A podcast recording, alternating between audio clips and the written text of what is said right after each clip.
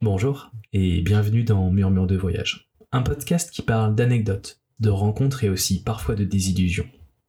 À chaque épisode, une ou un invité va venir partager son récit de voyage avec humour et sincérité. Je vous souhaite un bon moment en espérant que ces murmures vous donnent le goût du voyage.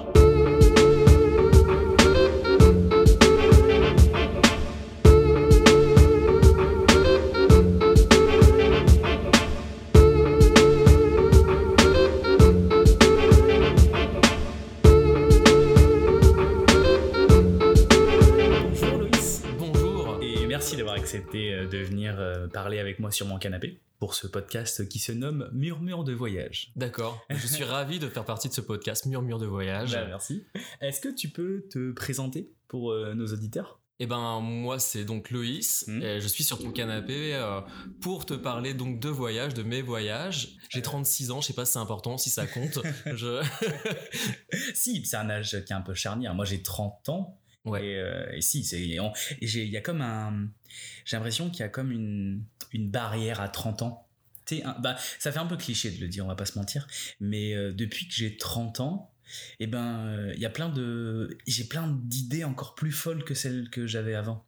Ah ok, toi ça t'a ouvert le... ouais, le- moi j'ai l'impression que ça m'a complètement désinhibé et je me suis dit, ok, je- en fait, je me dis, ok, maintenant je suis un adulte, c'est bon, et je peux faire plein de choses. Alors qu'avant, je me sentais pas légitime de pouvoir faire plein de choses parce que je me considère un peu comme un, un adolescent. Ah bah moi, 30 ans ça a été plutôt en mode, euh, tiens il y a plein de choses qui sont moins possibles. Tu sais, c'est comme tes 25, 26 ans en France. où Là, d'un seul coup, t'as plus droit à, à ta carte euh, de grand voyageur, euh, étudiant, tous ces trucs-là qui tombent. À 30 ans, il y a eu euh, pas mal de choses aussi où tu peux plus, euh, je sais pas, reprendre certaines études parce que c'est limité à 30 ans ou des choses comme ça. Ouais. Et euh, notamment, bah moi, le, le visa PVT que j'ai là aujourd'hui ici, euh, ben quand j'ai eu 30 ans, c'était terminé normalement. euh, c'était avant la nouvelle formule. Tu pouvais partir maximum un an pour un pays donné. Mhm. Et le l'âge maximum, c'était 30 ans. Donc quand Mhm. j'ai eu 30 ans, bah, en principe, c'était c'était mort. Alors que là, maintenant, je crois que c'est il y a 4-5 ans, ils ont revu toute la, la procédure. Ouais. Et du coup, c'est passé à un maximum de 35 ans et on peut faire un voyage de 2 ans. Hmm. Et du fait d'avoir fait mon premier PVT il y a une dizaine d'années, donc avant que ce soit fait comme ça, et ben exceptionnellement, ils ont dit ben tous ceux qui ont fait le PVT avant Vous pouvez 2010 peuvent repostuler. Ouais. Parce que c'est ça en fait, je- on en avait parlé, on se connaît toi et moi, on fait de l'improvisation ensemble, et je me souviens qu'on en avait parlé un peu. Euh, donc là, on est à Montréal, t'es en PVT, euh, et euh, toi, t'étais déjà venu à Montréal auparavant? Moi, j'étais déjà venu en fait en 2008 faire un premier PVT avec Ouais. la première formule pendant un an. Et à l'époque, c'était un an maximum. C'était un an maximum. c'était pas un tirage au sort. C'était pas un tirage au sort, c'était premier arrivé, premier servi. Et à l'époque, euh, le site de l'ambassade, dans mon souvenir, était pas super au point. Donc la meilleure façon d'avoir ton PVT rapidement, ben, c'était à l'ouverture de- des bureaux à l'ambassade à Paris. Tu venais faire la queue sur le trottoir. Et puis, euh, si jamais tu faisais partie des premiers, ben, tu étais sûr de partir directement Oh. avec. Beaucoup le faisaient par correspondance. Mhm. Euh, moi, j'avais fait la demande directement en personne. Mais par contre, j'avais, j'étais arrivé en fait à Montréal avec un permis, euh, comment on appelle ça, de, de touriste. Là, c'était trois mois Mhm. euh, sur le sol euh, Ouais. canadien en tant que touriste. Et ensuite, quand j'ai vraiment reçu euh, mon visa PVT, il fallait que je fasse le tour du Mm. poteau, que j'aille à la frontière canadienne et que je revienne ensuite à Montréal avec mon nouveau statut de, de PVTiste. Ok. Qu'est-ce que tu fais euh, à Montréal en ce moment? Je, je suis monteur vidéo, donc pour l'instant je suis surtout pigiste, et mais j'essaie vraiment en fait d'intégrer euh, la société canadienne. En fait, j'essaie vraiment de rester au Canada à l'issue de mon PVT à la Ouais. fin de l'année, obtenir en fait une résidence permanente, travailler ici et puis euh, voilà, rester le plus longtemps possible tant que je m'y plais. euh. Qu'est-ce qui t'a fait venir au Canada? Ça m'a l'air d'être, quand tu en parles, en fait, l'air, ça a l'air d'être comme une évidence pour toi. Mais Bah, ouais, non, à l'époque, ça l'était pas. Euh, là, cette fois-ci, c'est ca- c'est carrément une évidence parce que j'ai eu cette première expérience euh, en 2008. Mhm. Mais en 2008, c'était, je sortais de mes études, c'était pas évident. J'allais de, de petit job en petit job, et puis à un moment donné, j'en ai eu marre. J'étais en coloc avec des colocs super, mais tout le monde partait en fait. Faire leurs expériences à droite à gauche en France et en Europe Mhm. et euh, moi j'ai regardé un petit peu les différents programmes qui étaient possibles pour aussi euh, partir un petit peu voir euh, voir de autre chose que Paris et, euh, et j'avais vu donc le format PVT, mais c'était pour la Nouvelle-Zélande. Et en fait, quand j'ai envoyé mon, mon dossier, ben c'était clôturé, il y avait plus de possibilités cette année-là pour partir. Mhm. Donc j'ai regardé après dans le truc PVT et puis euh, j'ai vu qu'il y avait encore des places disponibles pour le Canada. Ok. Donc tu voulais aller à la Nouvelle-Zélande à la base. Ouais. Et puis je suis parti au Canada et euh, trois semaines après avoir fait mon dossier, bah, j'ai appelé ma mère, j'ai dit maman ça y est, euh, j'ai un billet d'avion, je pars. Mais vraiment sur un coup de tête comme Merci. ça. Au revoir. Mais c'est ça, c'est-à-dire qu'en fonction de mon budget, en fonction des, des, des PVT, et ben, euh, je pouvais pas tellement reculer ma date de départ. Je fais ok, si je veux partir avec mon budget, là, je crois que j'avais parié un billet euh, avec Air Canada, non Air Transat, qui était à moins de 100 euros à l'époque, juste pour faire euh, l'aller simple Paris-Montréal. Donc ça a changé ça. Hein. C'est minimum, ça a changé ça. Bah, je T'as dit 100 euros ou 600 Un peu moins de 100 euros, ouais, c'est ça. Ouais, bah. Euh, Là, je crois que t'as des périodes où tu taquines les 100, 150 euros pour les moins chers, mais c'est. Pour aller au Canada Ouais. Moins de 100 euros Ouais, en ce moment Avec Air Transat. Mais tu sais, Air Transat, les avions, c'est des bus. Là, t'as les, les genoux qui touchent le fauteuil devant, les hôtesses de l'air qui donnent des coups d'anche en passant. Ah, bon, je vais. Je sais. moi, je... moi, j'aime bien Air Transat. Mais moi, je le prends à chaque fois. ouais, moi, j'aime bien. être préparé, quoi, aussi. Je, je trouve qu'ils sont, ils sont cool. Bon, en fait, j'aime bien Air Transat, mais j'ai eu récemment euh, une mauvaise expérience. Euh, avec Air Transat. Euh, je, il faut savoir que moi, je suis quelqu'un de très timide. Ça ne se voit pas au quotidien, mais je suis quelqu'un de très timide et j'ai un peu peur de la foule. D'accord. Voilà, je, je suis pas très à l'aise. Peu agoraphobe. Ouais, un petit peu, un petit peu. J'aime pas quand je vais rarement à des concerts ou je vais rarement dans des lieux où il va y avoir, dans des festivals, ce genre de choses. Quand il va y avoir trop de monde, je vais pas me sentir bien, je le sais fait que quand je suis même allé au centre commercial, des fois, j'aime pas ça, je me sens pas à l'aise. Et, euh, et donc dans l'avion, souvent, je me mets derrière, au fond. Euh, tout au fond du, de l'avion. Et euh, c'est à l'endroit, et la, la, la, pièce, la place que je choisis souvent, elle est prise par les hôtesses de l'air, par le personnel de bord.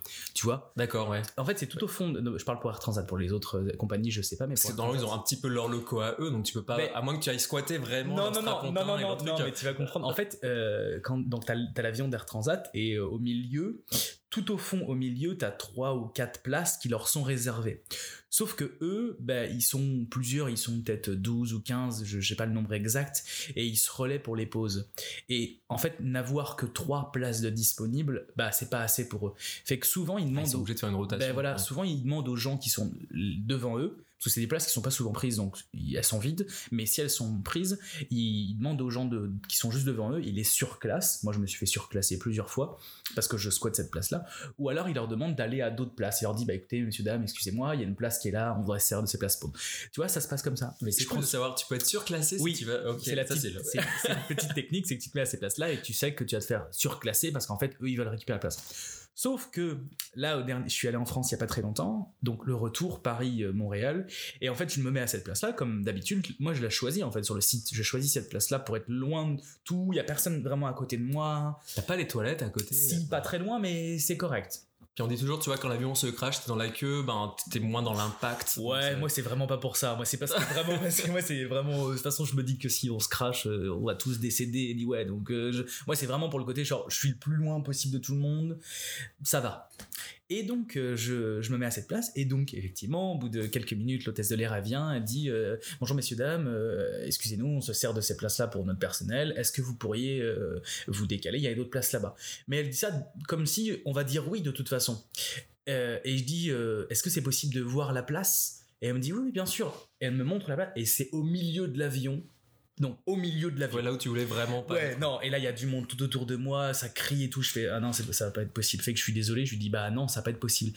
Elle me dit c'est bon alors? Je lui dis non non, je suis désolé, ça va pas du tout être possible. Elle me dit bah et, et euh, donc je dis bah je vais garder ma place au fond.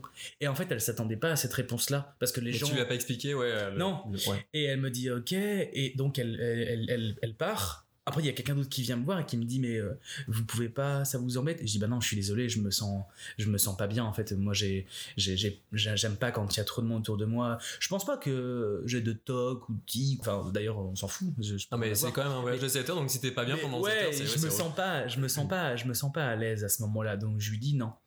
Et là, ça a été horrible parce qu'il y a un monsieur qui ensuite, donc cinq minutes après, il y a un monsieur qui est venu et qui dit euh, oui, euh, et hyper fort devant tout le monde. euh, oui, c'est vous qui avez des problèmes dans l'avion, euh, qui êtes, comment il a dit ça? Il a pas dit agoraphobe, il a utilisé un autre terme, qui avait des phobies ou des trucs comme ça hyper fort. Un vieux monsieur, un vieux. quoi. J'allais dire, j'allais dire un vieux hôtesse de l'air, pas du tout. Un vieux steward, pardon, euh, qui me dit ça. Je dis oui. Je dis par contre, vous pourriez parler moins fort. Il me dit bah je parle pas fort. Je dis bah si un petit peu. Et donc je le regarde plus du tout. Je me dis ok, est-ce qu'il va me laisser tranquille? Parce que en fait, euh, j'ai peur de la foule, mais j'ai aussi peur quand tout le monde me regarde. Quoi, je vais pas être. Euh, d'ailleurs, c'est très, c'est très parce que j'aime bien être sur scène. Je fais, je fais, du théâtre depuis que je suis tout petit. mais est-ce que tu sens vraiment les regards avec les non, pas du tout. Ça je regarde devant moi, je vois pas les gens autour de moi. Enfin bref. Donc euh, voilà, et ça a duré. Ensuite après, ils sont venus derrière moi. elle a mis sa valise entre le siège et entre juste derrière moi au niveau de mon siège. Elle a mis sa valise entre le siège et mon siège, fait qu'en fait je pouvais pas reculer et ça me poussait dans mon siège. Alors, je j'irai pas jusqu'à dire qu'ils l'ont fait exprès, mais je sais pas. Euh, après, ils ont fait des réflexions genre bah oui, les gens ils veulent jamais se déplacer et tout. Ah, je me suis senti tellement mal, ça a été horrible. Et ils m'ont laissé, ils m'ont laissé tranquille. Je dirais que ça a été horrible pendant peut-être trois heures et après ils m'ont laissé tranquille. Et euh, mais c'est pas euh, cool de leur part quand même. Non, donc mais j'adore Air Transat. Hein. Habituellement très très bonne expérience, mais là mon dernier vol, ouais, c'était pas ouf. Et moi, moi c'est vraiment pour le coup, toi quand je te parlais de crash et tout, finalement, euh, quoi qu'il arrive, si j'étais en première classe ou euh, en classe économique, en classe, peu importe la compagnie, la qualité du truc, je suis flippé en avion. J'ai une trouille bleue de, de, ah, ouais ah ouais, non, c'est horrible. Rien que d'en parler, tu vois, je, ça, te, moi.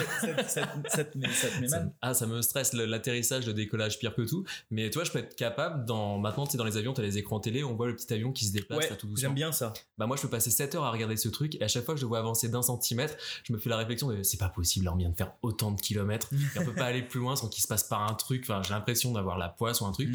donc, quand je vois qu'on est au milieu de l'océan, je me dis, mais là, c'est sûr, on va, Là, on va nous annoncer dans 10 minutes qu'on va faire un amérissage forcé. Ah, ah, non, mais moi j'ai les pires scénarios qui arrivent dans la tête et tout. Je sais pas bien pendant ah, tout le vol. Moi je suis, je suis tellement chill. Bah, tout le monde me dit ça. Tout le monde me dit, ouais, de toute façon, un avion ça tombe pas. Enfin, tu sais, euh, au pire ça va planer, machin et tout. Mais ouais, euh, un, Boeing, un, Boeing, euh, un, Boeing, ça plane, ça plane vite fait quand même. Hein. Bah, je pense que quand même, tu vois, ça, ah en tout cas, ça s'arrête pas en l'air, pim, d'un seul coup, ça, ça tombe comme ouais, une non, c'est sûr que tu vas le sentir, tu vas sentir la descente arriver, mais.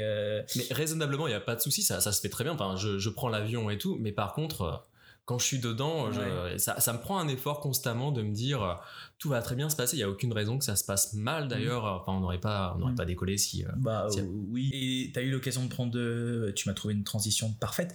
Euh, t'as eu l'occasion de prendre l'avion souvent? Bah pas mal.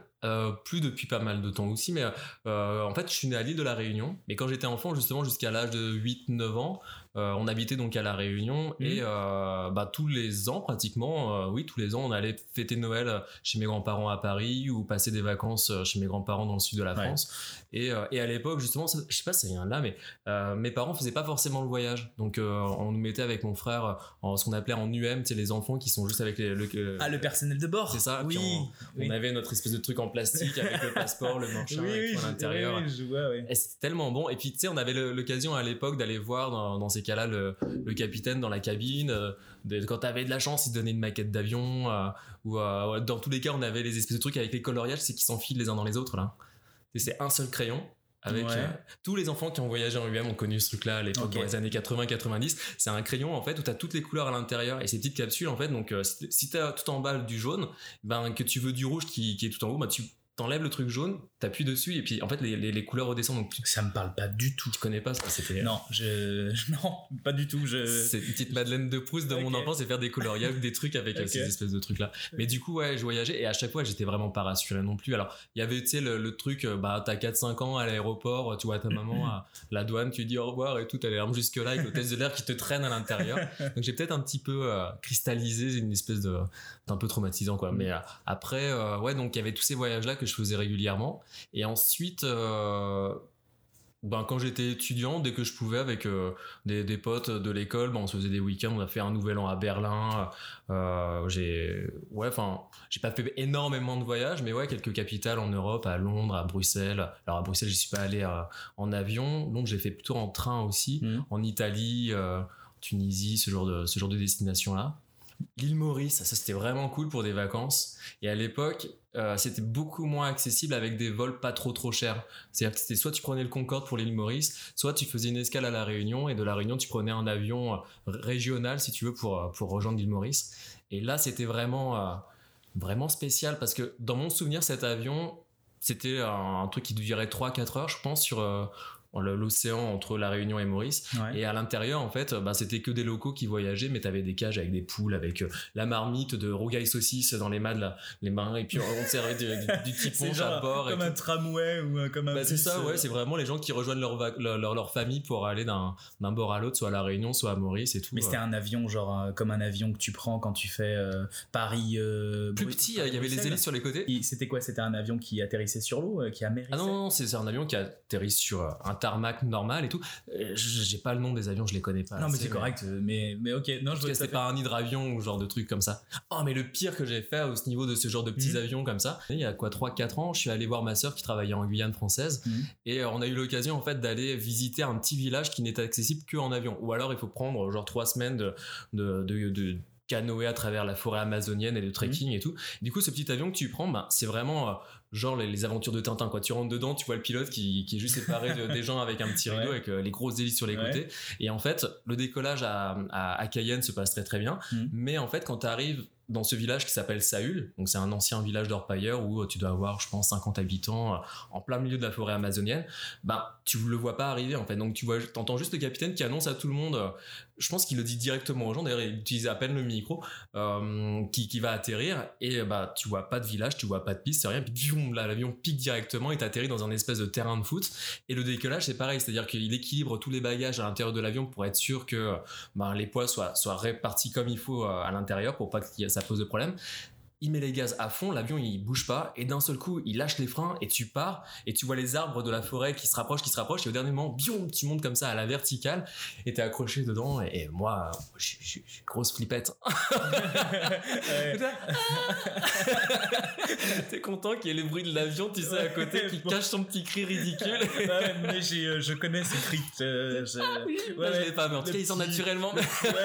c'est le petit cri que tu fais quand t'es tout seul chez toi et que tu tapes l'orteil contre une porte. C'est ça. Ou contre, un, ou contre une T'as même plus la force d'insulter qui que ce soit derrière. C'est... Ouais, moi je le tiens bien, ce petit, euh, ce petit rire, genre le. Ah ouais, ce petit truc un peu aigu là. Bah voilà, c'est, ouais, genre de voyage horrible. Ok, tu parlais de, de Berlin avec tes amis? Ouais. Euh, bah, ça c'était euh, on s'est dit chaque année quand c'était avec mes colocs avec qui j'ai fait la même école et tout et on s'était mis comme truc de de faire un nouvel an dans, dans une ville différente de partir de Paris ah, pour le nouvel an et tout donc on a on a fait Berlin on avait fait Londres et on avait fait, euh, on devait faire, euh, j'ai oublié l'île d'Ouessant, au large de la Bretagne. Euh, je connais Belle-Île en mer. Non, je crois que c'était l'île d'Ouessant. Mais peut-être, oui. Sauf qu'on n'y est pas allé parce qu'en fait, c'était l'année, ça devait être en 2005, 2006.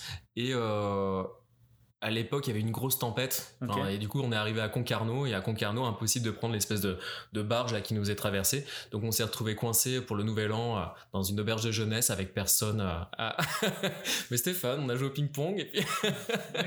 Mais c'était, ouais. Mais les meilleures vacances sont pas forcément celles qui sont, qui se passent exactement comme elles En ce qui me concerne, c'est jamais euh, quand ça se passe bien que finalement. mais moi, c'est pareil. Il y arrivait tellement de choses différentes là quand t'as des imprévus. Enfin, c'est, c'est c'est génial, c'est fou en fait. Il peut se passer tellement de choses différentes. Bah, moi, dans ce genre, ça fait penser à une expérience que j'ai eue ici pendant mon premier PVT, où pour la Saint-Jean, avec à Montréal, ouais, mmh. euh, avec mes colocs de, de, là où j'étais à Montréal à l'époque, on s'est dit tiens, on va faire la Saint-Jean à Québec sur les plaines d'Abraham avec les grands concerts, les machins et tout. Et on était parti du coup avec euh, la voiture d'un des colocs qui venait d'acheter, c'est une espèce de, vieille bagnole, je sais plus ce que c'était.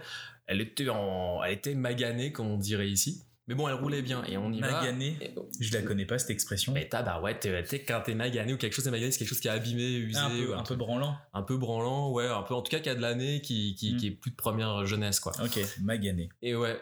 en tout cas, on arrive à Québec et là, euh, je sais plus comment ça se passe. Il devait être un peu fatigué, mais euh, bêtement, enfin, c'est même pas un accident à ce niveau-là, c'est un feu rouge il a mal calculé son, son freinage et euh, ça s'est fait au ralenti. Il a touché la voiture de devant mais euh, ça a eu un impact, on a fait un constat et tout, mais euh, la voiture de devant avait absolument rien, et la sienne, lui, c'est juste le petit loquet qui retient le capot au-dessus du moteur, mhm. qui, a été un petit peu abîmé, puis c'est tout. Puis là, on fait la Saint-Jean, et au moment du retour, euh, le lendemain, on était un peu parti euh, en vrac, genre on n'a pas prévu de d'auberge pour dormir sur place. On s'était dit on va faire juste la teuf toute la nuit et puis on repart le lendemain et c'est exactement ce qu'on a fait. Donc on n'était pas forcément dans les meilleures conditions Mhm. euh, de sommeil, euh, etc. pour reprendre la route, mais on l'a fait quand même. Et sur l'autoroute entre Montréal et, et Québec, Le capot s'est décroché. exactement. Moi, je disais ça genre comme une blague. Et quand on- on a atteint une, une vitesse de, de croisière, bah déjà, on sentait quand on dépassait les 80-90 km/h, Ouais. le capot faisait brrrr, il vibrait devant nous et tout. On dit, ouais, non, ça tient, ouais, c'est correct, ça tient, ça va bien tenir au moins jusqu'à Montréal. Puis on continue, on roule, on roule, on roule, et puis d'un seul coup, blam, le truc, en fait, se retourne complètement. Et nous, on était entassés, on devait être 6 dans la voiture, un truc comme ça. Donc il y avait, euh, euh, euh, c'était pas moi qui, moi, à un moment donné, je conduisais, ça m'est arrivé, donc, en tout cas, il y a un moment où ça m'est arrivé, donc j'étais comme ça, les mains sur le volant, avec le capot comme ça. Ah, c'est toi qui conduisais? Il y a eu un moment où je conduisais parce qu'on oui, vous tournait. tourniez. ouais. Et en tout cas, ça m'est arrivé une fois sur les plusieurs fois, du coup, c'est Où t'as- ouais, où, vous c'est- avez- où le capot s'est Ouais. redressé. Et en, en fait, la première fois, donc, euh, je, je tenais le volant et euh, le truc se redresse, j'ai fait ah Et comme dans un dessin animé, tout le monde s'est mis à crier en fait dans la voiture. Mais sauf qu'on devait rouler à 60 km heure. Et tu sais, les autoroutes à mon, enfin, au Québec, elles sont super larges. T'as pas Ouais. des voitures non Ouais. plus. T'es pas dans une circulation monstrueuse. Donc, on a eu largement le temps de se mettre sur la, la bande d'arrêt d'urgence, de baisser le capot, de l'accrocher avec de la ficelle à foin ou je sais plus ce qu'on a trouvé. Puis on est reparti. Et après, en fait, c'était toutes les 20 minutes. Blam Le capot.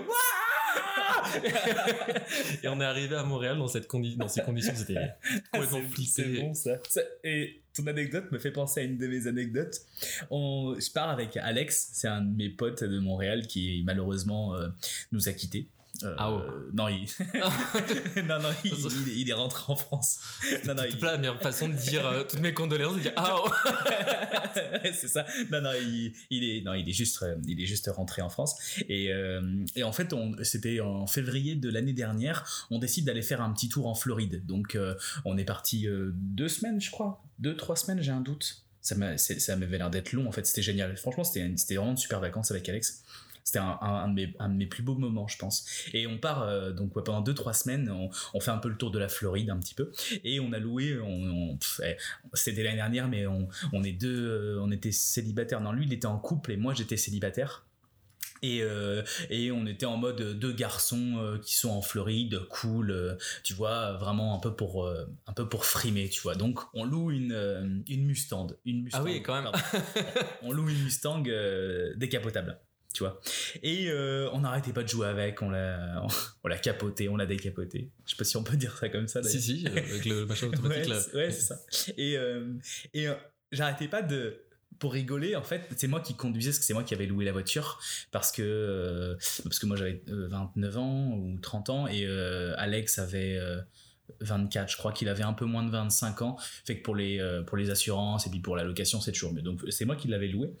Et, euh, et donc je roule, euh, on roule sur la, sur la 4 voies, la 6 voies, je me souviens plus. Et puis encore une fois, je suis sur la voie la plus à gauche, euh, donc de mon, de mon côté, mais la voie la plus à gauche. Et à un moment donné, pareil, je fais le con encore, je pose ma main sur le. Tu sais, c'est- une sorte de poignée au-dessus, un peu comme une. bah, c'est une- Juste pour te tenir, le truc où tu peux mettre. non, non, non, c'est là je conduisais moi. Et, mais pour la décapoter, en fait, c'est une poignée que tu dois tirer. Ah, tourner. pour la déverrouiller. euh, c'est ça, pour la déverrouiller. Tac, une fois que tu, tu tires, tu tournes. Et ensuite, après, donc elle se déverrouille. Le verrou s'enlève. Et après, tu as un petit bouton pour euh, qu'elle se, qu'elle se rabatte automatiquement. Tu vois, Euh, mais une, et donc encore pour rigoler, ce que je fais, c'est que je, prends, la- je, je pose ma main dessus pendant que je conduis, tu vois, et puis on, on racontait n'importe quoi, et puis euh, je faisais, hey, enfin, tu sais, je, je faisais genre que j'allais décapoter, quoi. Mais, Mais tu l'as vraiment fait au final. mais oui, mais, mais cette blague, je veux dire, on l'a faite des dizaines de fois. À un moment donné, c'est devenu comme un running gag, tu vois, euh, à le faire en fait. Donc je pose ma main dessus, je fais comme si je vais le faire, sauf que je tire un tout petit peu trop. Et donc je tourne en même temps. Et en fait, ça se décapote vraiment. Sauf que j'avais pas anticipé, c'est que moi je devais être peut-être à 80, 90 km heure sur, le- sur, la, sur la route. Et le fait de la déverrouiller un tout petit peu, ça l'a soulevé. Toute l'air Ouais, bah ouais. s'est engouffré dedans. Fait que après, je la tenais à une main. Une voiture parachute d'un seul Mais coup. c'est ça, c'est qu'en fait, moi, j'avais ma main gauche sur le volant, ma main droite sur la capote, enfin sur la poignée de la capote, et puis le vent qui essaie de tirer sur la capote pour qu'elle s'enlève, et moi j'essayais de me dire, oh putain, putain, Et puis putain. le réflexe putain. qu'on a, c'est pas de lâcher dans ces Ah cas-là. bah non, c'est je peux pas, de je peux pas lâcher parce que sinon la capote elle se soulève. Puis Ah, c'est tu une- l'arraches, on est sur une voiture, euh, enfin c'est une Mustang à. euh, euh, Ah oui, au niveau de l'assurance, là, t'étais parti pour ah ton bah, budget. euh, il est- ouais, enfin moi j'avais très peu envie de racheter une Mustang ou de payer le- l'assurance ou la franchise de la capote qui s'est enlevée, puis que va justifier ça. Je, roulais, et puis à un moment donné, j'ai voulu décapoter manuellement. Enfin, non, c'était pas possible. Fait et je me, heureusement, mais c'est tellement débile. On est con dans ces cas-là, hein, et puis bah, moi, quand même pas mal.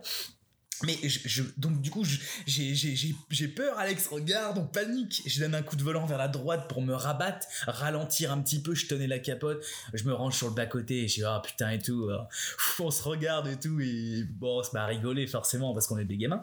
Mais ouais un très bon moment un, très très bon moment donc euh, oui je comprends tout à fait ce genre de choses euh. mon dieu mais moi ça fait penser alors ça n'a rien à voir avec si ça a à voir avec la voiture mais j'ai un peu honte d'ailleurs de raconter ça mais euh, le côté tu sais où tu tiens quelque chose et tu mhm. te rends compte que là d'un seul coup euh, enfin ton corps refuse de le lâcher même si tu voulais enfin il y a un truc euh, qui est pas qui est pas contrôlé par ton cerveau. Mhm. souvent, moi, et, je crois que personne ne le sait, mais quand j'étais gamin et qu'on m'a laissé dans une voiture à attendre parce que genre ta mère est partie à la poste faire un truc et toi mhm. t'es dans la voiture, t'attends, je jouais avec les, les boutons, tu sais, pour monter et descendre les glaces là. Et je pense que je suis pas le seul, mais je, suis presque sûr que je suis pas le seul, mais d'avoir essayé de mettre sa tête comme ça euh, dans, dans, la fenêtre qui dépasse et de, de, monter en fait avec le bouton le, la vitre. Alors je vais te, oui moi aussi. Voilà. Parce que je me suis retrouvé en fait la tête coincée avec euh, parce que je t'étais remonté trop et en fait le réflexe dans la panique c'était de continuer à appuyer sur ce putain de bouton mais pas du bon côté en fait donc plus ah, j'appuyais plus je me coinçais la tête. Non, moi je suis un, peu moins con que toi. Bah moi j'ai en fait j'ai mis du temps à, bout d'un moment à arrêter de paniquer à me dire ok maintenant tu te calmes puis sur l'autre côté du bouton et tout. Surtout avant que ta mère revienne parce qu'elle va bah, dire mais qu'est-ce qu'il fait cet abruti?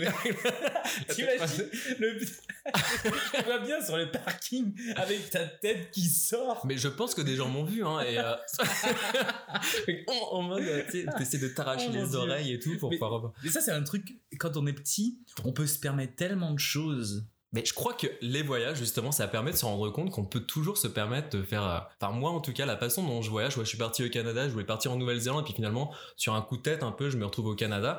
Et, euh, et à chaque fois que je voyage, moi, je voyage plutôt tout seul. Ouais. Dans un premier temps, quand je suis parti au Canada, c'est aussi pour me confronter, en fait. J'avais envie de me mettre en danger, en sentant que le Canada, c'est pas l'endroit le plus dangereux du monde. mais, en tout cas, voilà, c'était, il y a quelque chose que je voulais me confronter, quoi. En danger, c'est pas forcément en danger parce que c'est un pays dangereux, ça peut être en danger parce que tu sors de ta zone de confort. voilà, c'est exactement ça. Non, je le comprends tout à fait. Et, et euh, ici, bah, tu vois, on fait de l'impro ensemble et une des premières règles d'impro, c'est euh, accepter de dire oui, oui, et etc. Bah, je voyage un peu euh, comme ça, c'est ça. C'est-à-dire qu'en France, moi, j'étais plus dans le euh, bah non j'ai pas envie de faire ça parce que euh, mm. ça, ça, correspond pas cette activité correspond pas à, mon milieu ça correspond pas à des trucs. Enfin on était vraiment très euh, quand j'étais étudiant une école de cinéma en plus il y avait un côté un petit peu prétentieux un peu bah je vais voir plutôt ce genre de film ah, t'as pas entendu parler de cette chanteuse machin et tout. Enfin il y a un truc où on est un peu cadré et faut pas trop sortir de ce cadre là parce que sinon bah ça fait un peu bizarre. Mais du coup quand je suis parti voyager c'était au contraire pour me dire ok bah tout ce que j'ai jamais fait je veux le faire tout ce que j'ai jamais essayé et du coup ben c'est comme ça que je me suis retrouvé finalement euh, pendant mon premier PVT à partir en stop jusqu'à Vancouver depuis Montréal. Et d'abord pour me confronter et puis parce que c'était un challenge que je me suis lancé que un pote m'avait lancé aussi. On s'est dit bah vas-y t'es pas capable. Bah si je suis capable. Et, je le fais. Et, finalement c'est un petit peu ça. C'est ce qu'on disait sur les enfants tu vois. On peut se permettre pas mal de choses. Moi les, voyages me font prendre conscience que on peut toujours se permettre pas mal de choses en fait, euh, une fois qu'on sort de sa zone de confort, une fois qu'on n'est plus sous le regard de plein de gens à qui on va accorder de l'importance, ben euh, allez à Jacques enfin, tu étais là, tu t'essayes, puis ça marche, ça marche, c'est cool. Si ça marche pas, ben pas grave, t'as essayé, tu, tu prends un autre ben, chemin. Oui, et en fait, tu tu peux toujours avoir des regrets de quelque chose que tu ne tu n'as pas fait, tu vois, mais tu peux pas t'en vouloir. Moi, je, moi, mes plus grands regrets, c'est de, pas, de ne pas avoir fait certaines choses. Mais tout ce que j'ai fait, il y a plein de choses que je regrette pas, qui ont c'était des choses qui n'ont pas forcément été positives, mais je me dis c'est pas grave. Quand tu nourris de l'expérience, qu'elle soit positive ou négative. En vrai, tu te dis bah ok, bah il y a des jobs par exemple, j'ai fait des jobs où euh, pas tant là, mais c'est des exemples où je me dis waouh c'était pas ouf ouf quand même là, mais tu sais c'est pas grave, j'en garde quand même un bon souvenir. Euh, je l'ai fait, j'ai essayé, puis c'est une bonne à raconter là. Mais c'est ça, ça c'est la grande chance d'être français, c'est que moi ici j'apprends par exemple que à la américaine, c'est un petit peu le qu'est-ce qui what make my day, enfin qu'est-ce que je vais retenir de cette journée qui était super positive. Hmm. Et euh, moi j'essaie de devenir un peu comme ça pour mieux m'intégrer ici, mais la grande chance d'être euh, français cynique, hmm. c'est que nous on va avoir tendance assez facilement finalement à avoir de retenir euh, une expérience un peu débile qui nous est hmm. arrivée dans la journée négative pour essayer le soir de se dire ok la journée, ça, ça a été vraiment pénible. Mm. Comment je vais le tourner de telle sorte que ça devienne une anecdote amusante Ouais, pour le c'est- raconter C'est vrai, euh. c'est c'est très juste ce que tu dis. Il y a, en- on est souvent en train de comparer à, à juste titre ou non d'ailleurs euh, entre la France et puis l'Amérique du Nord. Bah, en fait, on le fait tout le temps, tous. Je pense en tant que Français, on le fait pas exprès là, mais on le fait tous à chaque c'est fois. très le temps. culturel. De, co- de comparer, tu veux dire? De comparer et puis euh, ouais, de, de voir le côté un peu négatif. Ouais. Puis au bout d'un moment, on finit par en rigoler. On Ouais. finit par le, le dédramatiser en fait. c'est vrai qu'on a tendance tout le temps à faire ce genre de choses. Mm. Ouais, je suis d'accord avec toi, c'est vrai. Mais d'ailleurs, mon premier passage de mon tour de poteau quand j'étais arrivé donc avec mon visa euh, euh, de, de touriste et que j'ai dû partir en fait aux États-Unis et revenir pour revenir en tant que PVTiste. Euh, sur le moment, c'était une expérience horrible. Parce que je, je me disais, mais je vais peut-être même pas réussir à avoir mon visa. Et au- aujourd'hui, c'est c'est parti de trucs super rigolotes qui m'est arrivé euh, pendant mon premier PVT. Donc l'idée, c'est que comme je fais tout un petit peu sans trop me préparer euh, sur un coup de tête, et ben quand j'ai reçu le- la lettre d'invitation de, de l'ambassade du Canada là pour avoir mon PVT, j'ai pris immédiatement un, un billet euh, Greyhound pour partir aux États-Unis. Et euh, en allant en fait à la gare de la, comment on appelle ça la, la gare des, bus là, le- Euh, la gare routière la gare routière, merci. Pas de euh, je me rends compte que- comme ça, t'es surtout la routière, ça fait Ouais, non, mais c'est correct, t'inquiète pas, y a pas de souci. euh, et pour les avions, ça s'appelle un aéroport. Très bien. Ah moi Voilà. je pensais que c'était euh, la centrale de décollage des aéronefs. Mais c'est correct, je te donne des petits tips. Ok, bah je garde. Aéroport, c'est noté. Ça marche. Mais du coup, voilà, j'arrive à, à la gare routière et je me rends compte que le bus que j'allais prendre allait jusqu'à New York. Donc, je me dis, ah, c'est con, je vais prendre la direction de New York, autant aller jusqu'à New York. Et, euh, et du coup, voilà, je paye mon, mon billet, je monte dans le bus et donc on passe la douane aux alentours de 3 heures du matin. Donc t'as la tête dans le pâté, tu te rends compte que tu vas être face à un douanier américain. Moi, à l'époque, j'étais pas super à l'aise avec l'anglais. Mhm. Aujourd'hui, je suis pas beaucoup plus, mais en tout cas, je, je suis désinhibé, je me, je me moque de faire des, des erreurs. Du coup, enfin, j'arrive à me faire comprendre, c'est, pas mal ce qui compte. Mhm. Et là, je me retrouve face à ce douanier américain à 3 heures du matin qui me pose plein de questions et qui récupère en fait le formulaire que moi, comme je dormais dans le bus, j'avais pas rempli. Euh, le truc de, d'identification, tu mets ton adresse actuelle. L'adresse où tu vas rester sur place, pas mal d'informations où tu déclares n'avoir jamais été un terroriste dans tous les pays du monde et Mhm. tout ça là. Mhm. Et, euh, Et d'ailleurs, t'as rempli quoi, toi? T'as dit oui ou non? Bah, euh, à l'époque, j'étais pas tout à fait sûr de ce que c'était un crime contre l'humanité, donc euh, Donc, dans le doute, j'ai mis oui. et, enfin, en tout cas, là où ça a pêché pour le douanier, c'est que dans l'adresse où j'allais, moi, comme j'étais parti le matin, je savais même pas que j'allais jusqu'à New York, j'avais pas non plus d'adresse sur place. Donc j'avais rien mis. Ouais, ils aiment pas ça. hein. Ouais, Bah non. ouais, j'ai- on l'a fait l'expérience avec euh, d'ailleurs Alex là, à, à la front, à, à l'aéroport. Je, je raconterai après ou non là. Mais Ouais. ouais. ouais, non, ils aiment pas ça. Ils veulent, ils veulent une adresse. Et bah oui, savoir où Ouais. te retrouver si vraiment ton crime contre l'humanité a, a joué quelque Ouais. chose. Mais en tout cas, voilà, il n'y avait pas l'adresse, donc j'avais rien mis. Et euh, le gars, il fait, euh, il me parle avec son gros accent, je comprenais rien. Puis il voyait que je comprenais pas. Et j'ai eu de la chance parce qu'il était vraiment, en fait, à posteriori, je me rends compte qu'il était vraiment sympa. Le gars, donc, il regarde la feuille, il me dit, bah déjà. En anglais, il me le dit. Hein, euh, bah la ville, oui, New York, vous allez à New York, ok. Mais dans l'État, vous mettez New York. Parce que moi, à l'époque, avec ma culture à deux balles de l'Amérique, je savais pas que New York était dans l'État de New York. New York est dans l'état de, du, de- du Jersey? Non, New York est dans l'état de. Bah, c'est New York, New York. euh, ah, New York est dans l'état de New York? Ouais. Ok. Ben moi je pensais que New York était dans l'état du Jersey. Non. Bah, le New Jersey est quand même pas côté. mal à côté, effectivement. Ok, mais- ouais, c'est bien parce que je vais donc couper, cette, je vais couper cette partie. Surtout que tu me donnes un gros. En tout cas, moi, il m'a fait écrire New York, New York. Parce que justement, quand il me dit, bah voilà, ville, New York, ok. État, j'avais rien mis parce que Mm. je savais pas. Il me dit, bah, New York. Et là, je regarde, je fais New York, New York. Et yeah, New York, New York. Je fais, ah, like Sinatra song. et là, il a explosé de rire. Il en pouvait plus, le gars, il était au bout de sa vie. Donc, il a pris mon formulaire et c'est lui qui a tout rempli, en fait. Et dans la, dans, je crois que dans l'adresse, il a mis une blague, genre Central Park, genre sous un pont à Central Park, je sais plus. Il y a un truc complètement bidon et c'est lui, en fait, qui a fait tout le formulaire.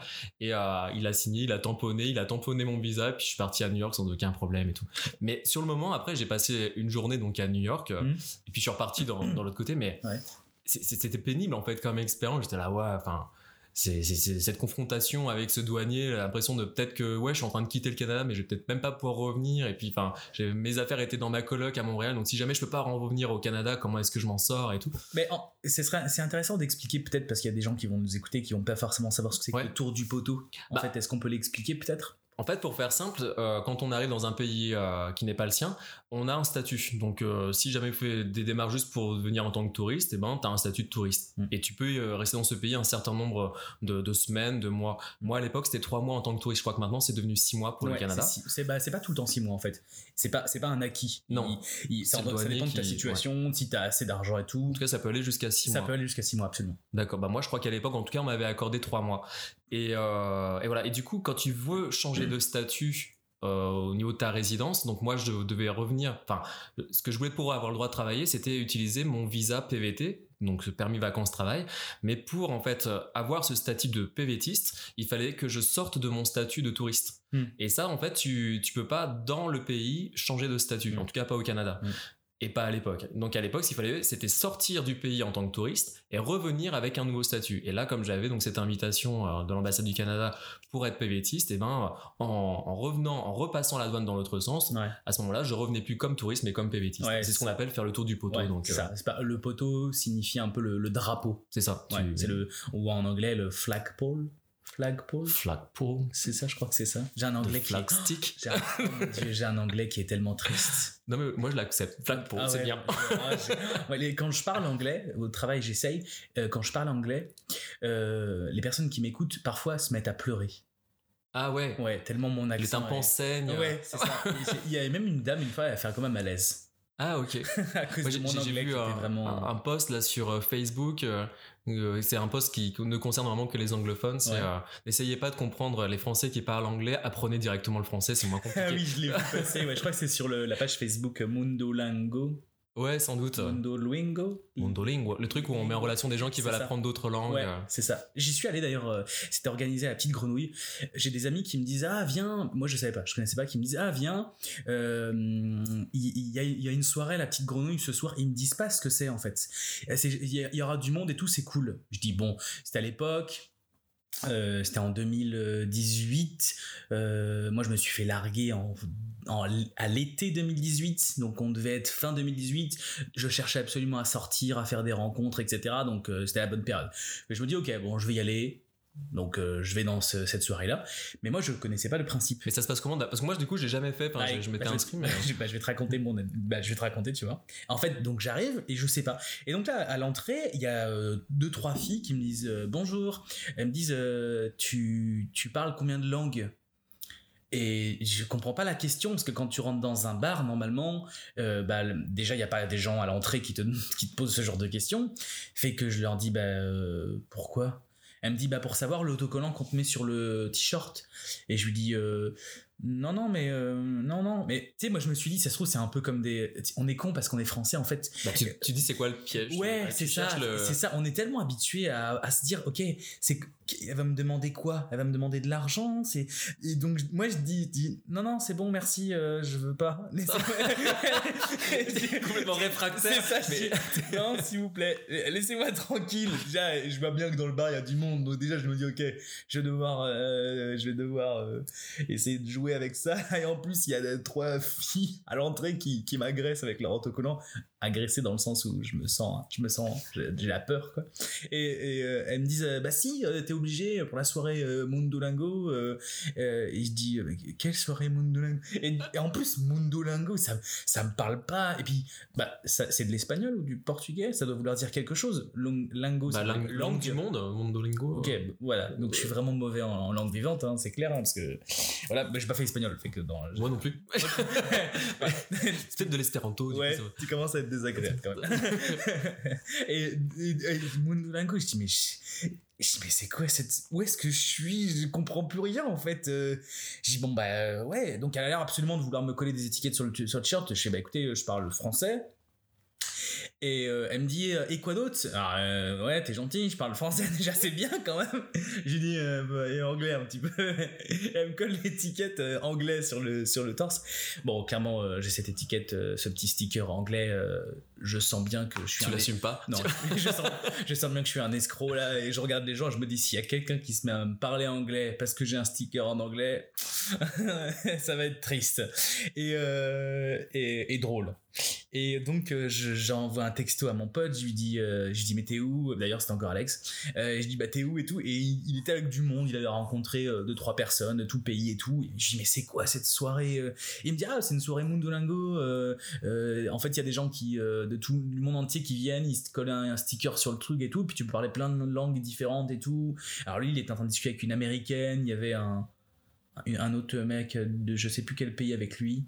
Enfin, voilà. Bon, c'était ça. En tout cas, donc voilà mon expérience de, Mondo- Mondolingo. de Mondolingo, ouais, qui était une bonne expérience. C'était un bar qui est sympa, la petite grenouille là. C'est la petite grenouille, je crois que ça s'appelle. L'ai- Ou la grenouille, j'ai un doute. C'est ici à, Montréal, Montréal, d'accord. ouais, ouais, c'est ici à. Montréal, ouais. Mais je pense que ce genre de, ce genre de, de meet-up, de réunion, ça doit avoir lieu quand même dans plein de grandes villes, non? Ah bah si, moi à Paris je connaissais le concept. euh, Ouais. euh, j'ai un ancien collègue qui lui faisait ça, mais c'est ça, ça partait d'abord par une séance de cinéma, c'est-à-dire que les gens allaient voir un film. Ouais. C'était en fait le prétexte ensuite pour parler dans d'autres langues d'un sujet commun. Donc euh, ça mettait un peu les gens à l'aise et puis après pendant une heure ou deux on se retrouvait dans un restaurant, enfin ils se retrouvaient dans un restaurant ou dans un bar pour parler du film et puis euh, si le film passait tu parlais d'autre chose et puis au pire des cas si t'avais rien à te dire tu parles du film. C'était euh, Ouais. ça Ou serait tout. tu pars. Ou tu pars. tu... tu prends un verre que tu payes pas et tu laisses les autres te l'offrir. Et tu, et tu dis merci, au revoir. Et qu'est-ce que j'ai connu comme ça aussi euh, à, Paris, moi j'avais pris des cours de, de langage des signes. Et euh, ouais, du coup, avec le langage des signes, t'as la même chose. Il y a un bar à Paris, vers Châtelet-Les-Halles, Ouais. euh, où euh, ben, c'est le bar où tu sais que si tu veux un petit peu parler en LSF avec des gens, et ben, euh, tu vas Ouais, forcément rencontrer la langue des signes française. D'accord. Parce que t'as deux. En fait, j'ai découvert que euh, je me dis c'est quand même cool la langue, la langue des signes, c'est que euh, si tu la maîtrises, tu peux parler avec tous les, les sourds muets du monde entier. Oui, parce que c'est une langue qui est internationale en fait. Et bien non, c'est pour ça qu'on dit LSF. T'as la LSF et t'as Ah. une langue des signes sans doute internationale, mais et je crois qu'à Paris, Nicolas Sarkozy, on disait avec le doigt comme ça euh, pour faire le truc un peu pointu au-dessus de l'œil. Et euh, si t'allais à Marseille, c'était un autre signe qui avait rien à voir. C'était t'as une façon de nommer les choses qui qui diffère. C'est une super bonne expérience. En fait, c'est une... Moi, je trouve ça génial. c'est Bah une ouais. façon aussi de rentrer en contact avec des gens d'une façon qui a rien à voir. Euh, et, et- et puis, c'est une culture en fait française, mais euh, qui qui n'a rien à voir avec la culture française telle qu'on la connaît. Enfin, c'est c'est comme si on vivait deux mondes différents euh, en parallèle en fait. Mm. Et puis moi j'ai vraiment encore une fois découvert un petit peu par hasard comme ça un univers que j'imaginais pas et qui est assez hermétique. Hein. C'est c'est des gens qui sont assez fiers aussi de leur culture, qui la partagent pas si facilement que ça aussi. Ah ouais? ouais. C'est, euh, enfin, en tout cas, les gens que j'ai rencontrés, effectivement, euh, ils- ces personnes-là en particulier étaient, euh, nous ont expliqué que bah, ils n'ont pas une sous-culture, ils n'ont pas un sous-langage. Et ils- souvent, on, on pense qu'ils- qu'ils- qu'on a besoin de les aider, par exemple. Non, Mm. ils, ils sont complètement autonomes, ils ont leur façon de. Mm. Puis de plus en plus autonomes avec les nouvelles technologies qu'on a. Effectivement, à l'époque, je sais pas, tu faisais une crise cardiaque et t'étais sourd-muet, c'était si t'avais pas un téléphone avec la vidéo, c'est difficile d'appeler les secours. Ouais. Je pense qu'il y avait d'autres systèmes, d'autres moyens, de, Ouais. des codes ou des choses, mais euh, c'est, c'est, c'est, euh, c'était une expérience. Ok. Euh, on parlait euh, donc de Berlin, on a parlé de l'île Maurice. Est-ce, qu'il- est-ce que parmi toutes tes expériences, est-ce qu'il y a un, il y a un endroit, un pays qui t'a marqué particulièrement, où il s'est passé quelque chose, ou qui t'a marqué? Et Bah, moi, c'est ici, hein, c'est pour ça que je reviens euh, au Canada 12 ans après, Ouais. parce que euh, vraiment, je suis tombé, euh, je suis comme tombé en amour avec, ces, avec cet endroit-là. Bah, je me suis aussi euh, beau- beaucoup posé la question de savoir si je voulais revenir à Montréal ou à Vancouver, parce que du coup, j'avais fait six mois de mon PBT à Montréal. Après, j'avais traversé du coup euh, en stop, bus, etc. jusqu'à Vancouver sur la côte ouest. Où vraiment c'était euh, beaucoup plus exotique et dépaysant. euh. Quand on est à Montréal, le fait que les gens parlent français, c'est c'est plus facile d'arriver. Ouais. Là-bas, la, la- la ville est beaucoup plus jeune. Je crois qu'à l'époque, ils fêtaient leurs 150 ans ou leurs 200 ans de création de Vancouver, ce qui est Mhm. vraiment très très jeune. Et euh, c'est aussi un des, des premiers, je sais pas comment on appelle ça, ports d'accueil en fait de la communauté asiatique qui viennent immigrer vers le Canada ou vers les États-Unis. Beaucoup passent par Vancouver, c'est plus facile pour eux. Du coup, je pense que 50 à 60% de la population est asiatique. Donc ça, ça donne un espèce de paysage euh, euh, démographique assez étonnant en fait. Donc dans une ville un peu high-tech, faut Mhm. imaginer euh, Vancouver, c'est une ville qui est au pied de- des montagnes rocheuses qui se jettent en fait dans l'océan euh, Pacifique avec des fjords, des petites îles tout autour. C'est vraiment un cadre magnifique. Euh, la ville est très très chère. Mais par contre, les gens vivent extrêmement bien. C'est euh, sauf que c'est complètement excentré. Enfin, on est un petit peu loin de tout quand on est à Vancouver. On, la, ville la plus proche, la grosse ville américaine la plus proche, c'est Seattle. Mmh, Mais après, on est un peu piégé dans les, montagnes rocheuses. Donc, on a l'océan d'un côté, les montagnes de l'autre. Euh, ça prend tout de suite un billet d'avion ou pour pour aller autre part. Pour aller ailleurs, ouais. C'est c'est un peu comme vivre sur une île. Moi, j'ai eu, eu le sentiment, mais. Ouais. T'es resté combien de temps? Un peu moins de six mois. Ok, ah oui, quand même. Donc, t'as eu le temps de faire un peu le tour. Mais mais faut être faut être bilingue. Tu disais que ton anglais était pas très bon, euh, tu t'en fichais de pas te faire comprendre. Mais bah c'est ça, mais en fait, anglais quand même. Bah ouais, en tout cas je me débrouille. Je pense que je fais des fautes monstrueuses, mais euh, en fait c'est comme à Montréal, tu sais, quand t'es anglophone de naissance, là j'ai rencontré pas mal de ontariens francophones, hmm. mais qui finalement ont passé plus de temps à parler en anglais qu'en français. Donc quand ils parlent en français, et eh ben ils font des grosses erreurs. Hmm. Et moi, quand je parle en anglais, je fais des grosses erreurs, mais ici, on s'en fout un peu, en fait. C'est, Ce qui est important, c'est que les gens se comprennent, se parlent, et enfin, moi, c'est ce qu'on me fait comprendre régulièrement, c'est, euh, ah, te bloque pas avec la qualité de ton anglais. À partir du moment où tu arrives à t'exprimer. Euh, c'est vrai ce que tu dis. Euh, moi, je, travaille dans une entreprise qui est principalement francophone, mais beaucoup de meetings se font en anglais. J'ai beaucoup de collaborateurs qui sont anglophones, et je leur parle en anglais, là, et ouais, euh, bah moi je sais que j'ai pas un très bon niveau là. Et même les francophones autour de moi, personne se moque. Les gens ils vont t'aider à trouver, ils vont t'aider à trouver les mots. Euh, ils vont, ils vont être bienveillants en fait. Ça c'est quelque chose d'extrêmement important. Mais ça, tu sens pas jugé? Non, mais par contre, les fois où je me suis senti mal et jugé, c'est avec des Français je, veux dire, l'erreur, elle est acceptée. Et moi, de ce que j'ai compris, ils apprennent les langues ici aussi de façon beaucoup plus orale. nous, euh, en France, apparemment, on est beaucoup plus dans la théorie grammaire. Et eux, ils sont beaucoup plus dans l'aisance à l'oral. Et c'est pour ça, tu vois, hein, quand on fait des cours d'impro, moi, je suis fasciné par les gens qui se disent être les moins à l'aise quand ils arrivent dans un cours d'impro et euh, qui disent, bah, moi, j'ai aucune expérience en impro et tout, mais tu les vois faire, ça, ça sort naturellement. Ils ont une espèce de. C'est vrai, c'est très juste ce que tu dis. Moi, je leur envie énormément ça. J'aimerais énormément avoir cette espèce de mm. d'aisance où d'un seul coup, euh, naturellement, ils sont drôles, naturellement, ils, ils prennent la parole et euh, leurs idées sont claires. Ils savent exactement comment formuler les choses sans se prendre trop la tête et ça passe vraiment crème. Et, mais parce que je pense qu'à l'école, déjà, on les met très rapidement en situation, avec les langues, euh, les langues vivantes, bah, de s'exprimer, de parler, d'échanger, sans se soucier de se dire est-ce que là, je suis en train de faire une faute de grammaire? Est-ce que j'aurais dû accorder ou pas accorder mes trucs, etc. C'est euh, c'est juste non. D'abord, tu commences à être compréhensible, et puis après, on va commencer à se poser la question de la structure est-ce qu'elle est bonne, est-ce qu'elle est pas bonne? Mm. Et si elle est pas bonne, c'est pas grave, c'est déjà au moins échanger avec quelqu'un et c'est le principal. Mm. Ouais, c'est vrai, c'est très juste ce que tu dis moi, euh, si je suis un peu parfois un peu énervé ou un peu mal avec ça, c'est parce qu'en fait, moi, je pense que je suis frustré parce que je parle que français, quoi, et très mal anglais. Il y a quand même un sentiment de frustration, tu vois. Et les gens qui vont corriger là, ouais, mais mec, euh, attends, ils parlent quand même trois quatre langues, quoi. Bah, ici, moi, je me le permettrais pas parce que je découvre aussi finalement que le québécois, euh, c'est une langue à part entière. C'est ouais. on, entend euh, les Français dire, enfin moi le premier, hein, je l'ai dit, l'accent québécois. Mm. Enfin, faut accepter à un moment donné, tu vois, quand. Ah, mais je dis plus accent québécois. On est sûr. C'est une Ici, c'est moi qui a un accent français en réalité. complètement. Bah oui, oui. Quand tu ça regardes. dire accent. Bah, c'est ça, c'est subjectif par rapport à l'endroit où tu bah, te trouves et, euh, et, à qui t'as en face de toi. Mais c'est ça, fait partie des, choses comme ça qui sont des, pièges, je trouve, ici au Canada quand tu es euh, expatrié euh, ou migrant, mm. parce que c'est deux choses. Ça, c'est un truc intéressant aussi, je trouve. On pourra peut-être en parler tout à l'heure, mais le l'idée de quand tu arrives dans un, dans un endroit comme euh, Montréal où c'est un peu plus facile parce que c'est francophone mm. bah finalement tu voyages pas de la même façon et mm. tu n'as pas le même regard sur ce qui se passe autour de toi ce que je veux dire c'est que le le fait d'arriver comme un Français, je crois qu'il y a beaucoup de gens qui très rapidement sont assez déçus ou sont dans une certaine désillusion parce qu'ils n'arrivent pas à passer le cap de la comparaison avec ce qu'ils ont toujours connu en France et du fait d'arriver dans un territoire qui est francophone, eh ben ils emménagent ici un petit peu comme s'ils avaient juste changé de département français. Alors que non, concrètement, ok, on partage une base grammaticale et de vocabulaire équivalente, mais c'est pas la même langue et c'est loin d'être la même culture et les gens réagissent pas de la même façon. Enfin, tu vois, là on parlait juste de ça, accepter euh, l'erreur bah, en France, on l'accepte pas clairement puisque mm. euh, des fois c'est juste par la dérision, on va se moquer ou on va le faire remarquer. Juste ça, ça démontre qu'on n'accepte pas l'erreur. Alors qu'ici, euh, c'est euh, ok. Le principal, c'est quoi? C'est de s'attendre, c'est s'arrêter sur l'erreur ou c'est de bah, d'avoir compris le message? Pour parler de ça, bah, plutôt que de le parler de depuis la France où bah, le point de vue est forcément plus subjectif parce que je l'ai vécu depuis toujours en fait, mais de, plutôt mon ressenti dans l'autre sens quand, quand on est dans un mm. pays étranger comme ici par mm. exemple.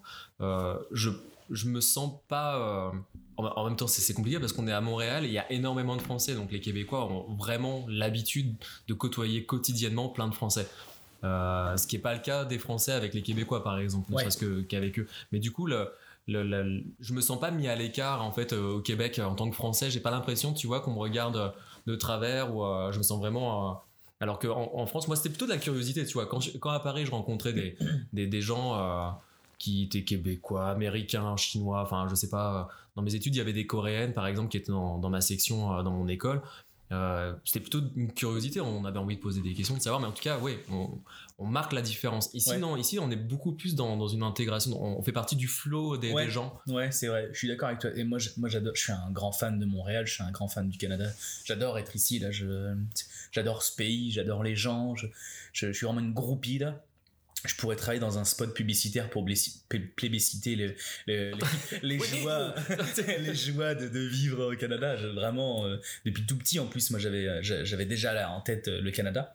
Euh, mais je suis complètement d'accord avec toi. Effectivement, il y a ce, cette, bah, je vais redire le mot, mais cette bienveillance là, tu, tu sens, tu sens? Mais c'est aussi parce que c'est un pays ici où, qui est vraiment en pleine urbanisation et en pleine construction de leur, euh, mm. leur identité. Nous, on a des, oui. des milliers d'années, j'ai envie de dire, enfin, oui, oui, oui, de, d'histoire, de construction de la communauté.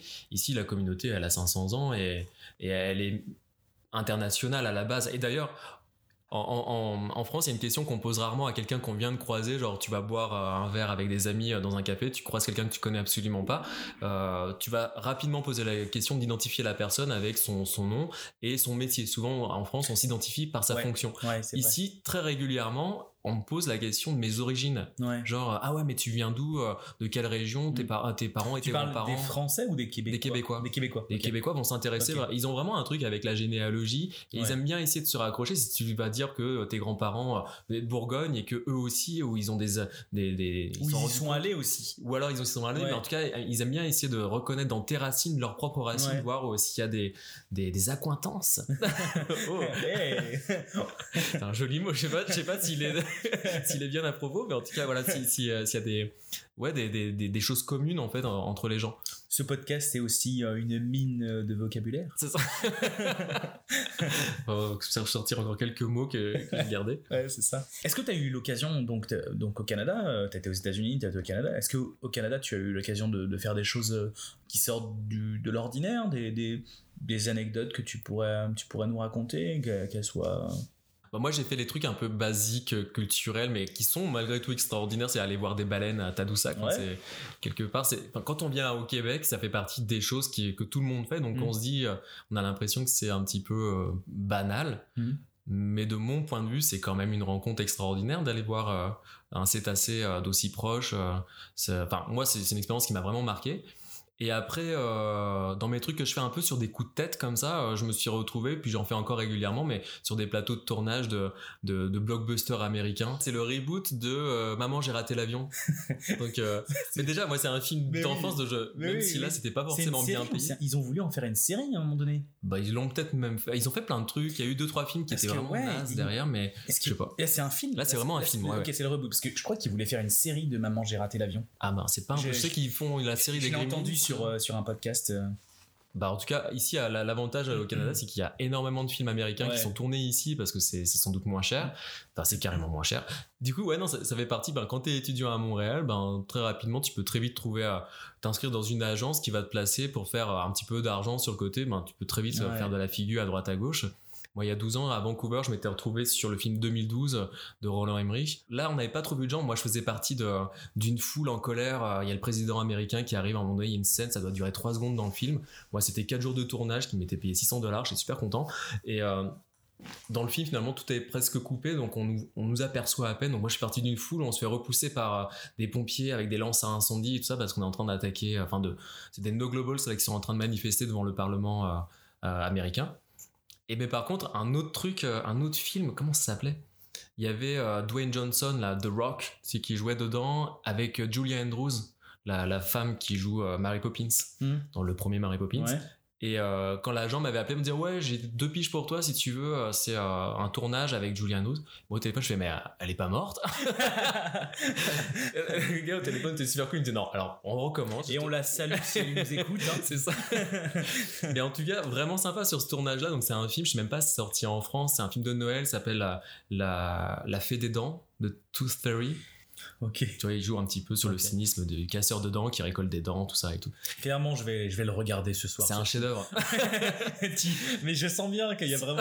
euh, Et puis il y a, y a ta patte, quoi. On sent qu'il y a ta. Bah, en tout cas, ça me ressemblait pas mal ce tournage dans le sens où euh, j'ai pris ma, ma main en mousse là, sur le Go Wolves, go et tout, On était là. J'étais un vrai supporter de, Ouais. de Dwayne dans le truc. Non, ce qui était vraiment cool, c'est que finalement, par hasard, je me suis retrouvé sur un plateau de tournage avec quand même deux célébrités. Ouais. euh, Enfin, Julie Andrews surtout, et puis maintenant aujourd'hui Dwayne Johnson à l'époque c'était pas la même personnalité, mais c'est quand même quelqu'un d'important. Mais sur ce plateau était particulier dans le sens où il venait à enfin profiter de, du buffet de régie là pour se servir des petits fours des machins au milieu des figurants d'habitude c'est les gens ils sont plutôt euh, Ouais. séparés alors que non eux ils avaient envie de venir nous voir de, de parler un petit peu avec nous et c'était vraiment super sympa et super Ah, c'est agréable cool, de ouais. rencontrer ces personnalités là on s'est changé euh, trois, trois fois rien mais c'était en Oui, mais bon. tout cas ça marque ça Ouais, marque une non, expérience je, non, je comprends tout à fait. J'aimerais bien en faire d'ailleurs à Montréal, mais euh, j'aimerais bien me faire un book photo avant. Pour faire de la figure pour tout en, en général quand tu veux apparaître sur un écran pour du cinéma de la télé Mhm. peu importe les bookers en fait ce qu'ils veulent c'est te voir exactement dans l'état dans lequel tu es au moment où ils veulent de t'embaucher donc souvent quand tu arrives avec un book ils vont dire non mais ça m'intéresse pas fais-moi un selfie devant ton miroir chez toi on s'en fout de la lumière on s'en fout de l'éclairage je veux voir vraiment euh, si Ça va fitter. Ouais, genre, peu importe la qualité de l'image euh, Ok, faut voir si ça fonctionne maintenant. Ok, d'accord. Bah, je ouais c'est juste ça Ouais, En fait, oui, je devrais pas me faire chier comme ça, puis je verrai. Bah moi là les- Pire. pour Home Alone donc euh, maman j'ai raté l'avion c'est ça on m'a dit alors j'avais envoyé déjà une j'avais répondu à une première annonce qu'ils avaient fait et comme le film va se passer au Japon en tout cas à l'aéroport on a trouvé Mhm. que c'était censé être un aéroport au Japon euh, ils cherchaient que des gens d'origine asiatique Mhm.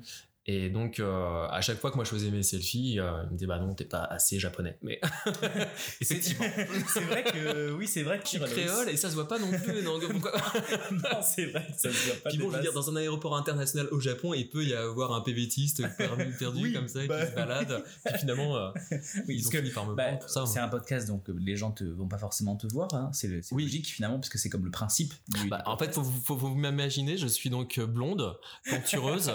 euh, bon, aujourd'hui, j'ai fait un maquillage assez simple. Euh, c'est Absolument pas. oh, t'as plutôt la tête d'un mec qui, qui vient de Charente-Maritime. eh ben, ma mère euh, a emménagé il y a 2-3 ans en Charente-Maritime. Je sais, elle me l'a dit. J'ai monté de, de, de stress là d'un seul coup. En fait, tout ça, c'est organisé pour que ma mère puisse avoir des nouvelles. c'est ça, parce que tu lui en donnes pas assez. hein. bah oui, non, mais elle ça, me l'a dit, Martine. Dominique. Dominique Martine. Ça dépend de sa schizophrénie en fait. Des fois c'est Martine, des fois c'est Dominique. Et d'ailleurs, euh, comment tu, tu vis l'éloignement, euh, l'éloignement de, de, de Ben moi, je le vis beaucoup mieux que ma famille, je pense. Pareil, encore, je, peux- je, me, je me positionne pour eux, je sais pas. Mais, euh, bah, tu vois, je te disais, moi, je suis né à l'île de la Réunion. Et euh, quand j'ai eu 8-9 ans, on est, me- me- on est venu s'installer donc en France, en Normandie. Mhm. Mais mon père était resté à La Réunion, il est toujours à La Réunion d'ailleurs. Et, euh, et les questions qu'on me posait à l'époque, c'est mais oh, on est en Normandie, même à Paris, euh, mais La Réunion, ça te manque pas et tout. Et en fait, la distance, elle est tellement importante entre La Réunion et la, et la France. Le climat est tellement rien à voir Ouais. que euh, que moi je suis plongé en fait plutôt dans le présent de, de ce qui Ouais. m'entoure et non les, les choses me manquent pas tant que je me mets pas vraiment à y penser ou alors c'est quand je vais aller à la réunion je vais me dire ah putain ça c'est vraiment un truc qui est sympa qui j'avais Ouais. pas conscience mais ça ça m'a manqué mais sur le moment non. Et ici c'est pareil. En plus là ça Ouais. fait quoi? Ça fait sept mois que je suis à Montréal. Donc je suis vraiment plus dans l'installation dans dans ben essayer de trouver du travail. Essayer de- j'ai eu euh, deux mois pour chercher un appartement des choses comme ça. Donc tous les petits problèmes quotidiens ou les aventures du quotidien plutôt les rencontres les choses font que euh, bah j'ai pas tellement le temps de m'ennuyer euh, Mm. de puis après je suis quelqu'un d'assez bizarrement social. Enfin je suis je suis je peux avoir euh, une personnalité euh, un peu d'ours tu vois l'hiver ici l'hibernation ça me va très bien Ouais, ouais. euh, j'ai besoin de mes moments où je me retrouve, euh, m'isoler et tout. ça fait partie de ma personnalité. Et il y a des gens qui le comprennent, il y en a qui le comprennent pas du tout. Mais le, le manque des, des, des gens, bah pas tant que ça en fait, pas, pas pour moi. Tu disais que pour toi c'est pas un problème, mais non, mais pour ta famille ça l'est un peu plus. Est-ce que tu veux, tu veux en parler? Non, parce que je sais qu'en général, euh, euh, je me rends compte que quand je donne des nouvelles, les gens sont super contents d'avoir enfin des nouvelles. Donc c'est là que je prends conscience en fait que, euh, que oui, j'en donne peut-être pas suffisamment. Ou, euh, Après, moi, je suis, je suis, du genre à vouloir donner des nouvelles quand il y a un truc à dire. J'ai Ouais. jamais su en fait euh, appeler toutes les semaines mes parents ou des gens pour leur dire bah voilà, mon Ouais. petit, bah, il se passe ça, il se passe rien ou machin. Ouais, c'est un peu faire de la petite conversation alors. Ouais, mais des fois c'est nécessaire. Enfin, je crois qu'il y a. Je suis pas très bon à ça, moi. Bah, non, moi non plus. donc je je le fais pas, mais Je sais pas faire. Elle est très très en, en relation avec sa grand-mère. Avec ses- enfin, il y a des gens comme ça qui ont besoin de, de régulièrement, tous les jours, tous les deux jours, toutes les semaines, avoir certaines personnes de leur famille au téléphone. Des fois, c'est juste pour rien se dire, juste se dire, euh, ben euh, Hmm. bonjour, tout va bien, tout va bien, ok, bisous. Ça peut être juste ça en fait. Ouais. hein.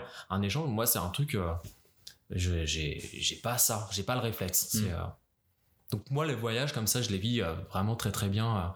euh, j'ai j'ai pas trop le mal du pays. Le...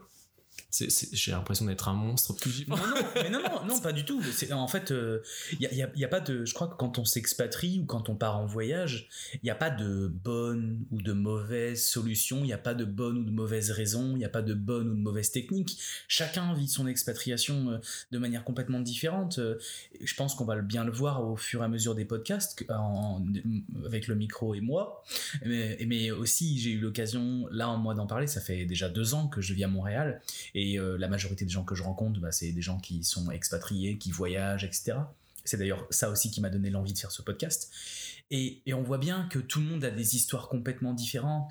Les gens vivent les choses complètement différemment. Donc en fait, non, il n'y a pas de, de bonne ou de mauvaise. euh, Ouais, non, mais c'est- vrai que je pense au- au- aussi le, le fait de voyager, euh, les, les distances euh, sont, sont moins importantes, Mm. enfin, psychologiquement. ouais. Le, quand, quand, quand moi j'étais à Paris, par exemple, euh, ben, des fois se dire euh, prendre un train qui va faire, euh, je sais pas, 2-3 heures de train pour aller voir ma mère à La Rochelle, je veux dire, Ouais. oh là là, mon dieu, ça, Ouais. le métro, c'est toute une organisation, c'est pénible et tout. Et euh, ici, par exemple, faire un Montréal-New York, Ouais. euh, ben euh, c'est euh, je sais plus 11 heures de, de bus bah voilà c'est- vraiment pas comparable mais euh, de même que quand je suis arrivé ici moi j'ai ça me semble pas impossible de faire des allers-retours avec la France régulièrement Ouais. quand j'aurai un travail mais euh, alors que j'ai eu je sais que c'est sur le ton de la plaisanterie mais ça a été pensé en fait j'ai des amis qui m'ont m'ont dit bah écoute euh, bah si tu t'en vas tu t'en vas quoi. Donc euh, c'est loin. Enfin le Canada c'est pas à côté euh, Mm. en gros c'est c'est presque un adieu alors que moi je trouve Ouais. ça bête c'est Ouais, moi j'ai eu ce cas-là avec mon meilleur ami en France où euh, je lui ai dit que je partais et je lui ai dit mais euh, tu sais tu pourras venir me voir et tout c'est cool. Et une de ses premières réflexions ça a été ouais mais bon c'est loin puis le billet en avion c'est coûte ça coûte cher et tout. Et ben il l'a dit euh, parce que bah, il, dit les choses comme il les pense. Là, on a toujours eu cette relation, lui et moi, il, on parle librement, tu vois. Mais, euh, mais en fait, ouais, ça a comme brisé quelque chose entre nous et on, on se parle quasiment pas, on s'échange des messages euh, tous les quatre mois sur WhatsApp. Enfin, on s'écrit. Ça a comme brisé quelque chose, alors que c'est un pote que j'ai depuis que je suis tout petit, quoi. On était au collège ensemble. Enfin, je l'ai depuis ouais. tout petit. Et en fait, ça. Et on s'est connus pendant des années, sur- pendant 15, 15 ans, je pense. 15 ans, on se voyait, on était. C'était mon meilleur ami. Et à partir du moment où je lui ai dit que je partais, et hop, pouf, plus de nouvelles, plus rien, ça a pouf, tout coupé. C'est dur d'entretenir. En fait, c'est dur. C'est dur, je pense, pour nous, en tant que- qu'expatriés ou en tant que voyageurs, euh, et pour les gens qui restent, de- d'entretenir ce lien. On fait plus la même chose, on vit plus la même chose, quoi. Ah ouais, je suis pas tout à fait d'accord. Moi, je trouve effectivement c'est difficile, mais euh, moi le voyage ça m'apprend beaucoup de lâcher prise, comme l'impro ça m'apprend aussi beaucoup de lâcher prise. Et je trouve que dans les relations comme ça, il y a justement euh, une, enfin pour moi en tout cas, l'importance du lâcher prise, elle est là aussi. C'est-à-dire qu'il faut accepter qu'il y ait une distance qui est géographique qui a été mise en place, mais euh, ben effectivement les, les, les liens en fait vont, vont être un peu plus distendus. Mais moi je je, suis le genre de personnalité en fait qui peut en fait mettre une distance géographique et euh, dans la dans une relation euh, pendant un certain temps et se retrouver comme si on s'était pas euh, quitté enfin tu vois dix ans plus tard. Là par exemple pour donner un exemple concret euh, J'étais en colocation à Paris pendant 4 ans avec euh, des, des, des amis euh, de mon école, dont une fille qui est vraiment une très très bonne amie, qui, quand moi je suis venu faire mon premier PVT en 2008, elle, elle était partie à Londres pour faire ses études, continuer. Elle a beaucoup voyagé, elle est partie en Nouvelle-Zélande parce qu'elle a suivi son compagnon de l'époque, etc. Et maintenant, depuis 5 ans, elle est à Montréal, elle travaille ici. Et euh, quand moi j'ai eu ce projet de revenir à Montréal, on a commencé un petit peu à reprendre contact on n'avait jamais non plus complètement perdu, enfin, on, s'était pas perdu de vue non plus. Mais en tout cas, on avait genre un message ou deux par an, genre euh, l'anniversaire, et puis mm. voilà. Et puis quand, quand elle a su que je revenais, bah, on a très naturellement repris contact. Elle m'a hébergé ici les deux premiers mois, le temps que je trouve un appartement euh, qui me convenait. Euh, et, quand on s'est vu dans son appartement, elle m'avait laissé les clés dans sa boîte aux lettres. Je suis arrivé, elle était au travail, donc je me suis installé. Elle était même pas là. Quand elle est arrivée, c'était comme si on s'était quitté la veille de notre colocation à Agnières-sur-Seine à Paris. Donc euh, et, moi j'ai ce truc là en fait avec pas mal de, personnes. Je suis pas quelqu'un qui est très entouré avec beaucoup d'amis comme mmh. ça. En général, j'ai deux, trois amis autour de moi, rarement plus. Et mmh. puis, euh, et par contre, euh, effectivement, on peut mettre une distance parce que la vie va nous séparer euh, pour X ou Y raison. Mais quand on se retrouve, on se redécouvre pas non plus. C'est comme si, ouais, il y a, y, a, y a, des choses qui sont un peu évidentes en fait. Donc c'est pour ça que moi, comme j'ai souvent connu ça finalement, ouais, ça te... bah ouais, j'ai confiance en ça en tout cas. Je me dis ouais, là il y a une distance qui s'installe en ce moment c'est pas pour autant que dans 15 ans, euh, je vais pas faire toc toc et puis on va se retrouver. Ouais, que ce sera, ça posera pas de problème. Mais en fait, euh, je vais toucher le doigt sur la vraie amitié. C'est peut-être ça la vraie amitié. C'est le fait que on, veut avoir plein de gens autour de nous. Enfin, et en fait, euh, bah ouais, mais il y a des vraies personnes sur lesquelles effectivement tu peux, tu peux compter genre 10, 15 ans après, puis que en fait t'as l'impression de ne pas les avoir quittés et que t'as pas besoin de te justifier de toutes ces années et qu'il n'y a pas de malaise. Je sais pas, euh, c'est vrai, je, je pense qu'il y a quelques personnes autour de moi qui sont un peu, que je pense que ça se passerait comme ça et d'autres que j'ai laissés en France que non, bah, je vois bien là. Bah, des fois, tu essaies de juste de provoquer une rencontre parce que tu dis, tiens, je repasse dans la même ville là où t'es, et puis tu te rends compte que non, il y a vraiment, on n'a plus rien à se dire. Puis il faut l'accepter, ça fait partie du lâcher prise aussi. Enfin, c'est bah, ça. Moi, ici, j'ai participé à un atelier d'intégration à la City que je recommande à tout le monde quand on débarque à Montréal, ce qui est vraiment J'en ai entendu hein. parler, ouais. Je l'ai pas fait, mais j'en ai entendu parler, Bah, c'est vraiment bien. Il y a aussi euh, l'association Hirondelle. Hirondelle, ah ouais, ouais. Mais là, j'espère faire un autre truc avec Hirondelle, justement, euh, je pourrais comparer. Attends, je reviens sur la City. Ce qui était intéressant, en fait, euh, l'intervenant qui était là nous expliquait, en fait, euh, justement, dans les différences culturelles entre les Français et les Québec, mhm. c'était la façon, justement, dont on crée son cercle d'amis. On le fait absolument pas de la même façon.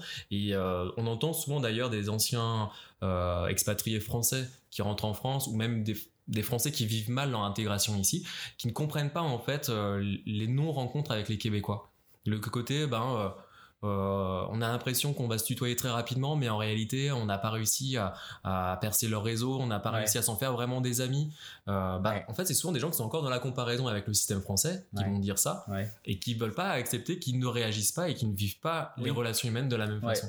Là, elle prenait l'exemple, bah, c'est visuel, donc ça va être compliqué en podcast, mais un Français, en fait, on voit la, il faut imaginer euh, qu'on est euh, au centre d'une cible, tu vois, une cible sur laquelle tu jettes des fléchettes là. Et en fait, le cercle le plus proche autour de toi, ça va être ta famille et tes amis extrêmement proches. Un peu plus à l'écart, ça va être euh, ben, tes amis que tu vas voir régulièrement, mais voilà. Ensuite, un peu plus loin, tu vas avoir les relations de travail, justement. Et en fait, tout ça, c'est concentré que toi, tu es au centre et c'est que des cercles de plus en plus éloignés autour de toi. Et ça n'empêchera jamais les gens, en fait, de pouvoir entrer de plus en plus, de passer d'un cercle à l'autre, donc d'avoir une relation de travail qui va devenir un ami très proche, qui peut devenir ta femme, et là d'un seul coup c'est ta famille, et euh, tout ça c'est possible. Enfin, si un ami très proche devient ta femme, il faut qu'il ait passé par un processus de changement de sexe. Oui. Euh, bah ça c'est une autre. c'est un, bah, autre, cercle. c'est possible, mais c'est un autre cercle. Euh, c'est un autre. Ben non, t'es toujours en France, t'es toujours dans le même cercle malgré tout. Ok. Enfin, t'es toujours dans le, le, même volume si tu veux. Alors que au Québec, de ce que j'ai compris, ce qu'elle nous a expliqué, et je trouve que c'est assez juste, et toi, tu es dans ton propre cercle, et tu vas avoir une connexion à un autre cercle, ce sera un ami que euh, tu t'es fait, un très bon pote, que tu as fait euh, dans ta salle de sport au gym. Hmm. Et puis, tu vas avoir un autre pote que tu as au travail, hmm. qui va être lui dans, son propre cercle, et qui, qui, est loin. Et en fait, pour toi, ces deux amis, tu vas te dire, ils ont à peu près la même importance dans ta vie. Mais euh, quand tu vas aller voir, ça va être super cool. Hmm. Mais par contre, si tu vas croiser au travail par hasard ton pote du gym, il va avoir une distance qui va créer en fait parce que on n'est plus dans le même environnement, dans le même endroit et euh, et d'un seul coup tu vas dire mais là c'est bizarre, c'est comme s'il me connaissait pas. C'est comme croiser cette personne au supermarché, il va à peine te regarder, à peine te saluer et tout. Bah, parce qu'on n'est plus dans le même environnement, hmm. on n'est plus euh, et de même que euh, c'est plus le même environnement, ce sera très difficile de les faire se rencontrer. Genre l'ami que t'as au gym et l'ami que t'as au travail, tu te dis, ben tiens, je vais essayer de faire une soirée pour réunir tout le monde mm. comme on ferait assez naturellement en mm. France. Ici, ça se fait pas si naturellement que ça de réunir tout le monde. J'ai pas grandi comme ça, mais je me reconnais plus dans le système qu'on m'a décrit à la City canadien québécois là que dans le système français où je suis, euh, je me sens très rapidement euh, débordé en fait par euh, trop de sentiments, trop Ouais. de euh, l'impression de devoir pas rendre des comptes, mais euh, euh, Te justifier ou- ouais, je sais pas comment le dire, mais en tout cas, il y a quelque chose où, où à, un, à un moment donné, j'ai l'impression que il, faut, il faut réussir à, à faire plaisir à tout le monde en même temps. Ouais. Enfin, je sais pas, il y a quelque chose. On est un peu au service de- des relations Ouais. que t'as avec les gens. Ici, non. Enfin, c'est un peu plus compartimenté. T'as des, bah, une activité particulière avec Ouais. certaines personnes, une autre activité avec d'autres personnes. Puis t'accordes le temps que tu peux accorder à, à ces gens au moment où il faut leur accorder. Et Ouais. je me ressens. Un, et puis à un moment donné où tu te dis, bah là, pendant une semaine, j'aimerais être tranquille chez moi, me retrouver un petit peu. Ben, tout va bien. ouais. T'as pas tout le monde d'un seul Mm. coup qui arrive qui dit, mais alors, machin, ça va. c'est- Ouais, c'est vrai, c'est très juste ce que tu dis. Euh, par contre, euh, je suis d'accord avec toi, mais je trouve que quand tu, quand tu voyages ou quand tu t'expatries, je, l'ai- ressenti, moi j'ai fait le tour de, l'Écosse pendant un mois et demi, je le ressens maintenant que je, me suis expatrié ici au Canada, c'est que hum, tu vas t'a- t'attacher aux gens plus facilement. Tu vas te les sentiments vont arriver plus vite euh, que ce soit en que ce soit en couple ou que ce soit en amitié. Tu vas ressentir de, de l'attachement plus rapidement pour les gens. Autant en France moi j'étais quand même assez euh, bah, euh, pas méfiant, mais tu vois, j'avais des amis, des collègues, le cercle, etc. Mais tu devenais pas mon ami facilement. Puis j'avais des amis euh, que je fréquentais tout le temps, euh, toujours les mêmes, que je connaissais depuis longtemps, etc. Puis bah, c'était fait. Puis je me faisais pas forcément de, nouveaux amis, en fait, parce que bah, j'avais pas l'occasion de me faire de nouveaux amis. Autant ici, tu vas te faire des, des nouveaux amis, et puis ça va matcher, et puis tu vas vouloir le garder auprès de toi. C'est- Il y a une relation qui va se construire. Tout va aller plus vite. Je sais pas si tu es d'accord avec moi, que ce Bah, soit pour l'amour ou pour l'amitié. Mais ça fait 7 mois que tu es là, peut-être que tu n'as pas encore eu l'occasion de trop le. ou Trop Bah, le... je sais pas. Non, je crois que c'est juste que moi, je fonctionne pas comme ça. Mais, euh, Moi j'avais l'impression que mais c'était je le comprends. Ouais, j'avais que- l'impression que c'était comme pareil pour tout le monde, que toutes les relations. on- Tu vois, on- ok, mais. Non, mais. Non, non, non, non, non, non, non, mais je, mais je mais- pense, je pense que je vois très bien ce que tu veux dire, Mhm. mais euh,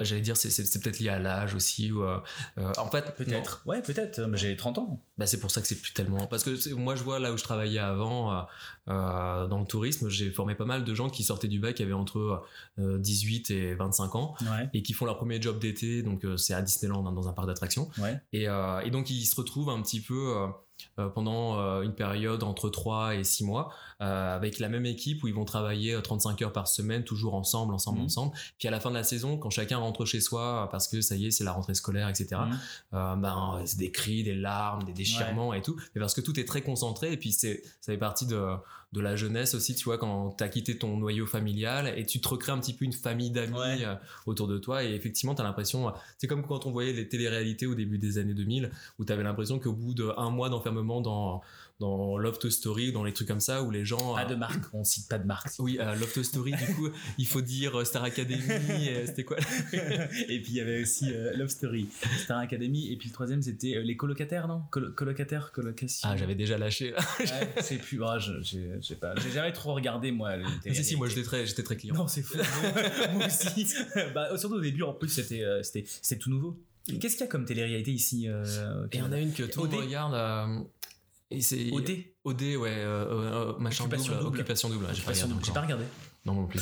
Je suis pas. Non, moi, je- avant- autant avant c'était tout nouveau, donc euh, je, autant, après, euh, non. Et puis c'est toujours un peu pareil. En tout cas, on retrouve cette espèce Ouais. de principe de relation humaine où effectivement c'est comme une cocotte minute où euh, tout est exponentiel Ouais, en fait. euh.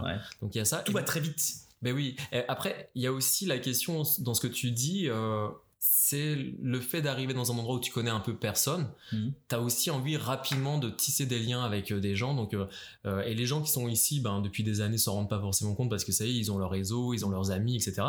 Mais toi, quand tu arrives, en fait, tu prends conscience en fait que ça va te demander peut-être un effort ou euh, du coup, tu vas provoquer, je pense inconsciemment, euh, des, des connexions plus rapides, plus fortes pour le plus rapidement possible avoir ton cocon, ton confort euh, amical euh, autour de toi. Ouais. Moi, c'est un peu comme ça que je l'analyserais en fait. Ouais.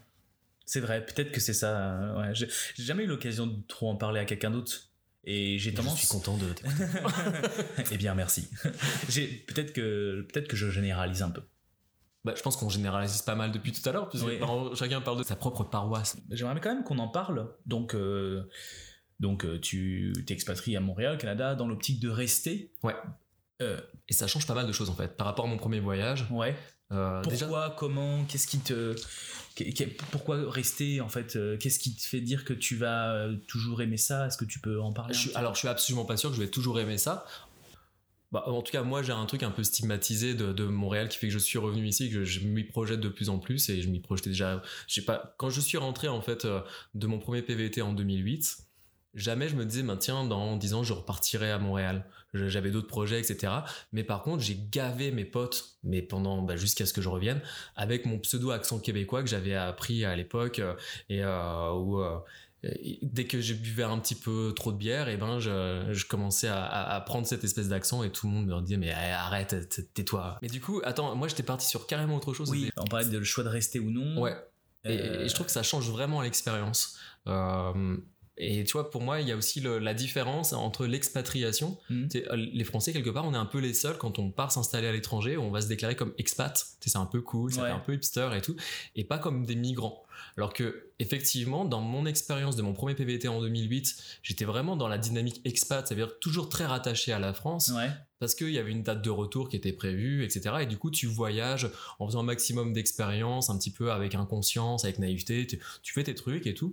Et puis, euh, après, tu retournes chez toi dans le vif du, sujet. Mais là, aujourd'hui, je suis plus en, mode migration. En, tant en fait, je suis migrant français. Et euh, parce que j'essaye de, m'insérer dans la culture, de m'insérer dans, de, m'intégrer tout simplement par mon travail, etc. Et puis de côtoyer des Québécois et éviter d'être trop dans la communauté française à Montréal qui est très, qui est très, très importante. Je, dès que je sens que je, suis en train de, d'aller une activité qui ne concerne que les Français à Montréal, bah, j'ai tendance un petit peu à fuir ça. Ah ouais? Ouais, je, parce que je me connais aussi, je suis quelqu'un, ouais, je, socialement parlant, j'ai pas énormément d'amis, je suis comme ça, mais je suis, euh, dès que je vais avoir un, un, petit confort, je vais avoir tendance à, à, rester installé dedans. Euh, Donc là, justement, tu te forces à pas, ouais. à pas avoir ce petit confort? Ouais, pour constamment essayer de provoquer des nouvelles expériences, des choses que j'aurais pas forcément fait, que j'aurais pas, euh, tu vois, par exemple, voyager tout seul, pour moi, c'est ça aussi. Souvent, c'est mieux de voyager à deux. Quand t'es en couple, moi je suis pas en couple, mais quand t'es en couple, je pense que ça peut être super intéressant de voyager ensemble. Mm. Mais moi, me connaissant quand j'étais en couple, euh, ben euh, finalement le voyage à deux nous aurait suffi mm. et j'aurais peut-être pas rencontré la moitié des gens que j'aurais rencontré que, que j'ai rencontrés en voyageant seul. Euh, parce que quand tu voyages seul, au bout d'un moment, tu dis, bah là, il faut que je sorte, il faut que je parle avec du monde, il faut que j'aille voir des, gens. Alors que quand tu voyages avec, euh, à, deux, que ce soit en couple ou même juste avec des amis, ben finalement, tu vas te retrouver dans une auberge jeunesse au fin fond du Saskatchewan, et ben, bah, comme tu es déjà avec quelqu'un, socialement, tu peux parler, tu peux échanger des choses, tu vas pas avoir envie de sortir mm. et rencontrer du monde. Donc, euh... Mm. Ben, un, un des voyages, je crois, un des plus beaux voyages que j'ai pu faire, c'est en Écosse. Ce que j'expliquais d'ailleurs, je suis resté un mois et demi et j'ai fait tellement de rencontres. Je suis parti tout seul, là. Je, je m'étais fait euh, larguer, c'était en 2011 ou 2012. C'est bien, t'as, le voyage de. moi, j'ai, souvent le voyage de. de, dès, que, je me fais larguer, il faut que je fasse un truc. ouais, effectivement. Donc je me fais larguer et je décide de partir en Écosse pendant un mois. Et ouais, j'ai rencontré tellement de gens, là. Je me souviens, j'ai rencontré des Québécois, j'ai rencontré des Américains, j'ai rencontré des Français, j'ai rencontré une Belge et j'ai fait des, j'ai rencontré des, petites, ouais, des Françaises aussi. Et, euh, et j'ai fait un petit bout de chemin avec eux à chaque fois et tout. Ça me forçait je me forçais à parler avec euh, je me forçais à parler avec ces gens en fait euh, et t'es obligé en fait tu te forces. Parce que et puis ça te fait du bien aussi bah sinon au bout d'un moment euh, bah ouais t'es tout seul. Dès que j'entendais un peu parler français ou quoi ou je sais pas je ouais. Mais par contre voyager tout seul ça nécessite d'être quand même comment dirais-je bien avec soi-même. C'est difficile de faire des activités tout seul aller au cinéma tout seul, aller au restaurant tout seul. C'est intéressant. aller, euh, aller se poser dans, une, dans un café tout seul. Euh, ça donne. Ça, faut, être courageux.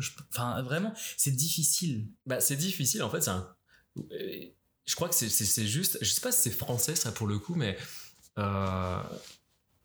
à un moment donné, quand t'es tout seul et que tu pars à l'étranger, bah, si t'as envie d'aller voir un film parce que tu dis, tiens, j'aimerais bien voir ce film, t'es obligé de le faire tout seul si tu connais personne, tu viens d'arriver dans une ville et, finalement tu le fais. Et au début, effectivement, tu te regardes toi-même de l'extérieur en te disant, tiens, mais les gens doivent me trouver bizarre. Ou ils doivent se dire, ah, le gars, il va au ciné tout seul, c'est chelou. Mm. Euh, mm. Et en fait, c'est juste toi qui, qui t'impose ce regard-là sur, euh, sur toi-même, en fait. Ben, la question, c'est est-ce que toi, t'as déjà vu quelqu'un tout seul et que tu t'es posé la question? Bah non. Bah moi non plus. Bah c'est ça. Alors pourquoi Ouais. est-ce que là, toi, quand tu le fais Ouais. tout seul, euh, moi J'ai- peut-être déjà vu des gens tout seuls aller au cinéma quoi, et euh, je pense pas, je me souviens pas de me dire, ah, tiens, c'est triste, il est tout seul. oui, tu prends un livre, tu prends ton ordinateur si tu veux bosser sur un truc. euh, si t'as vraiment besoin Ouais. d'un truc pour, euh, mais si tu veux juste profiter de l'instant, ouais. c'est marrant parce que c'est un truc une fois que t'es installé, que t'as un réseau, des amis, des trucs, ben tu le fais de moins en moins. Mais en Mm. Tout cas, de temps en temps, ça, moi en tout cas, ça me fait du bien d'aller voir un film tout seul. Enfin, j'aime d'ailleurs voir des films tout seul Ouais. parce que je, supporterais pas que quelqu'un, enfin j'aime pas quand quelqu'un me parle pendant le film ou j'ai besoin d'être je suis un peu monomaniaque ouais, vraiment euh, j'ai l'impression des fois d'être dans l'écran avec euh, le truc enfin, mais vraiment ben, du coup dès qu'il y a quelqu'un qui va manger du popcorn me parler me faire une remarque ça me sort d'un seul coup de l'histoire et je reprends conscience que c'est une fiction enfin ou un docu enfin peu importe mais Ouais, ok. et moi ça fait partie des choses que je me suis un peu promis à moi moi tout seul en partant euh, déjà pendant mon premier PVT c'est ne plus attendre d'autres personnes pour faire quelque chose Mmh, ouais. Dire, mais j'ai envie d'un truc, mais je le fais. Ouais. Et euh, quand t'es chez toi, c'est plus difficile quand t'es dans ton confort. Quand t'es parti, bah t'es t'es dans la situation la plus idéale finalement pour juste euh, te, dire, bah, euh, là tout de suite, c'est quoi qui me manque, de quoi j'ai envie, de quoi j'ai besoin. Euh, bah je le fais. Voilà, si t'arrives à mettre un mot sur un besoin ou sur une envie, euh, ben t'as- plus qu'à en fait. Et ça c'est vraiment, vraiment enrichissant. Le bémol, par contre, quand tu voyages tout seul, tu te rends compte après que tous les moments que tu as fait, que tu as partagé avec du monde, ce sont finalement les moments les plus riches de ton voyage. Et du coup, ben, tu peux te faire la réflexion, est-ce que c'était pas une bêtise d'avoir fait certains voyages tout seul Parce que peut-être que ce voyage qui était déjà super bon et super bien aurait été encore plus enrichissant et aurait été encore plus intéressant si justement je l'avais pas fait tout seul. Ouais, je suis d'accord avec toi. À partir du moment où euh, il y a des choses, en même temps, je sais pas, moi quand j'ai traversé le Canada euh, en stop, enfin une partie en stop, Mhm. euh, il y, a, il y a certaines expériences que j'ai eues, des, des- des anecdotes à deux balles, mais si, si on l'avait vécu à deux, ça aurait pu devenir vraiment encore plus chaotique. Bah, je prends un exemple débile, mais euh, donc euh, j'étais parti comme j'étais pas sûr de savoir euh, sur mon chemin où est-ce que j'allais exactement pouvoir m'arrêter en, en fonction des voitures qui me prenaient en stop ou pas. Ben, des fois, je me retrouvais dans des endroits un peu bizarres, donc j'avais pris une tente pour pouvoir, le pire des cas, ben, dormir sous ma tente.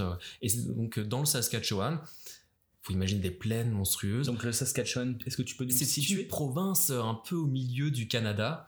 Une fois qu'on a passé les grands lacs, ouais, c'est vraiment au centre du Canada, quoi, au milieu. Donc euh, un peu avant l'Alberta et t'as quoi aussi euh, le Manitoba. Absolument. C'est des grandes plaines. En fait, quand tu, pour situer ça, moi, dans mon souvenir, c'est, j'ai jamais vu un horizon aussi, aussi, aussi vaste. C'est-à-dire, tu vois à l'infini des, des plaines. Et euh, je crois que ça doit être dans le Manitoba où t'as partout des, des pumper jacks qui pompent le pétrole, tu sais, les espèces de Mmh. marteaux là. qui- Ouais.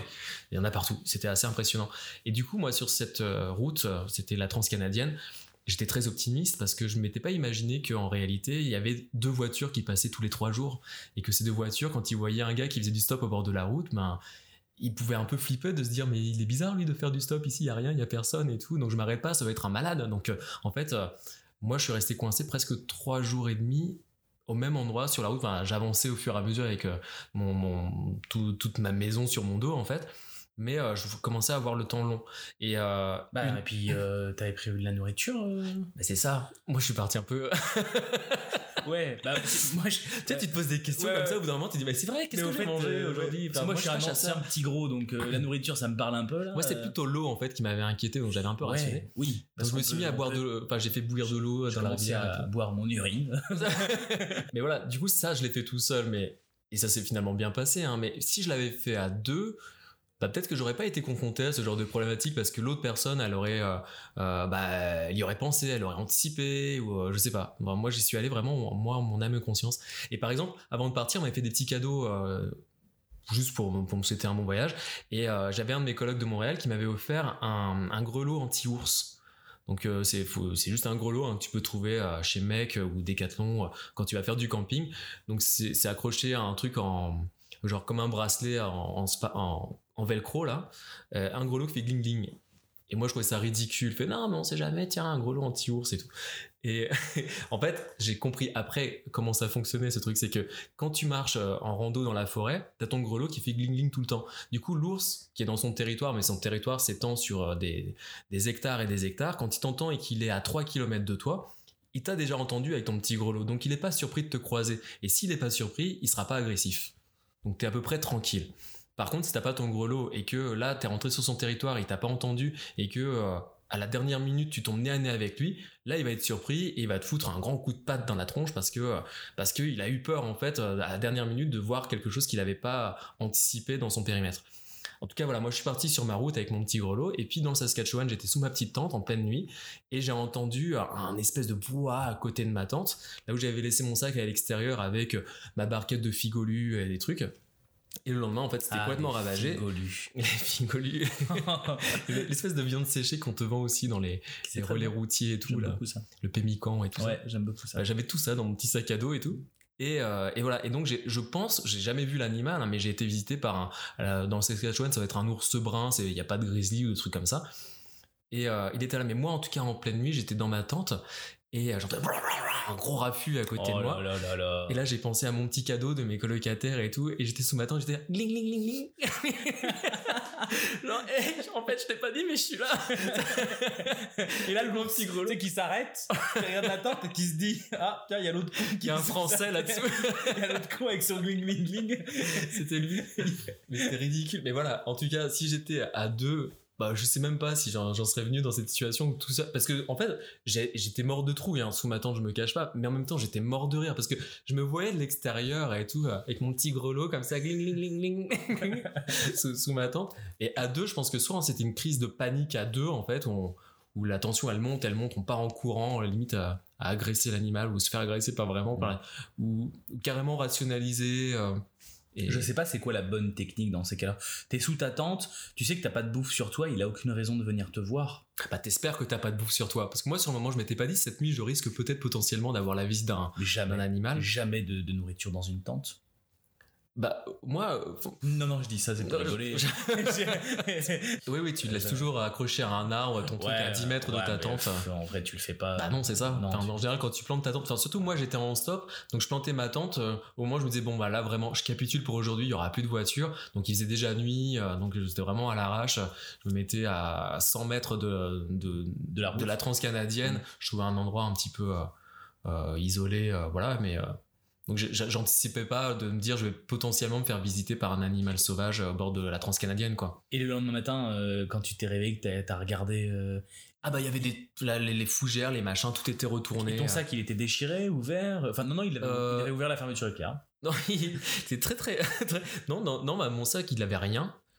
Parce qu'il aurait pu le déchirer, en fait. Si- non ouais non bah, soit soit c'était ouvert, je sais pas. Peut-être qu'il était déjà dans- ouvert.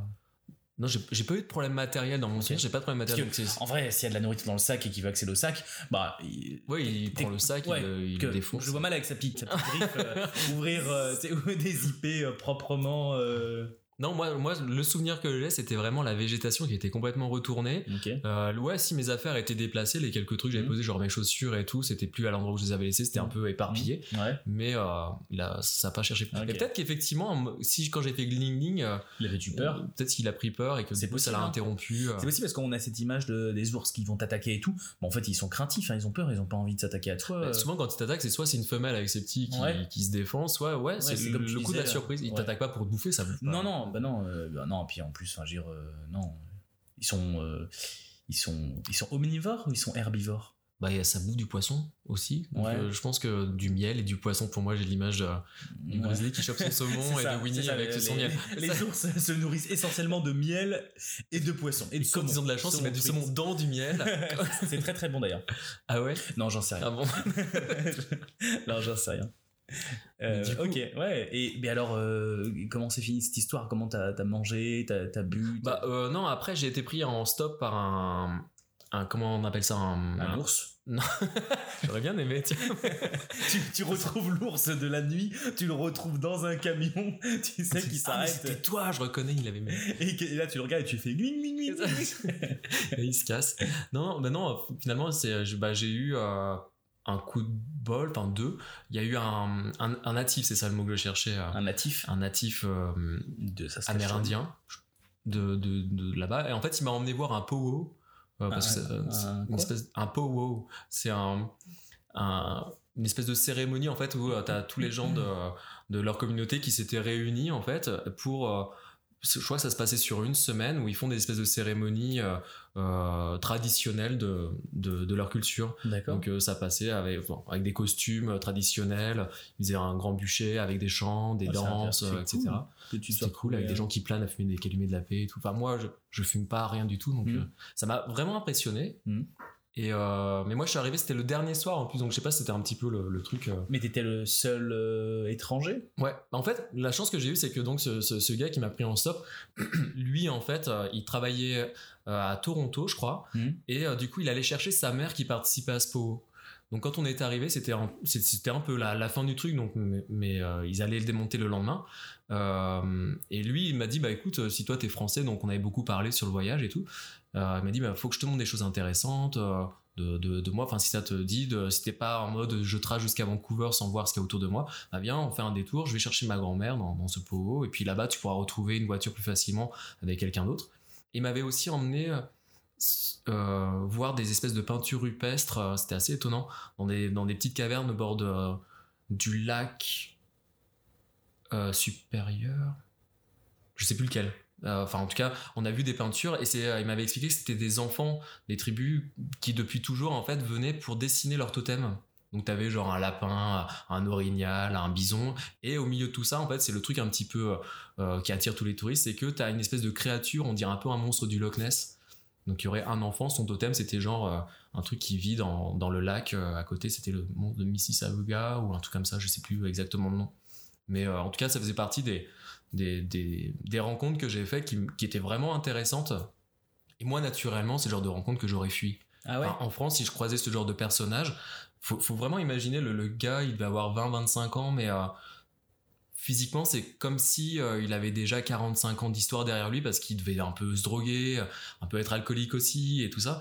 Euh, Sa voiture, elle ressemblait à rien, c'était un espèce de pick-up euh, Toyota, moitié rouillé et tout.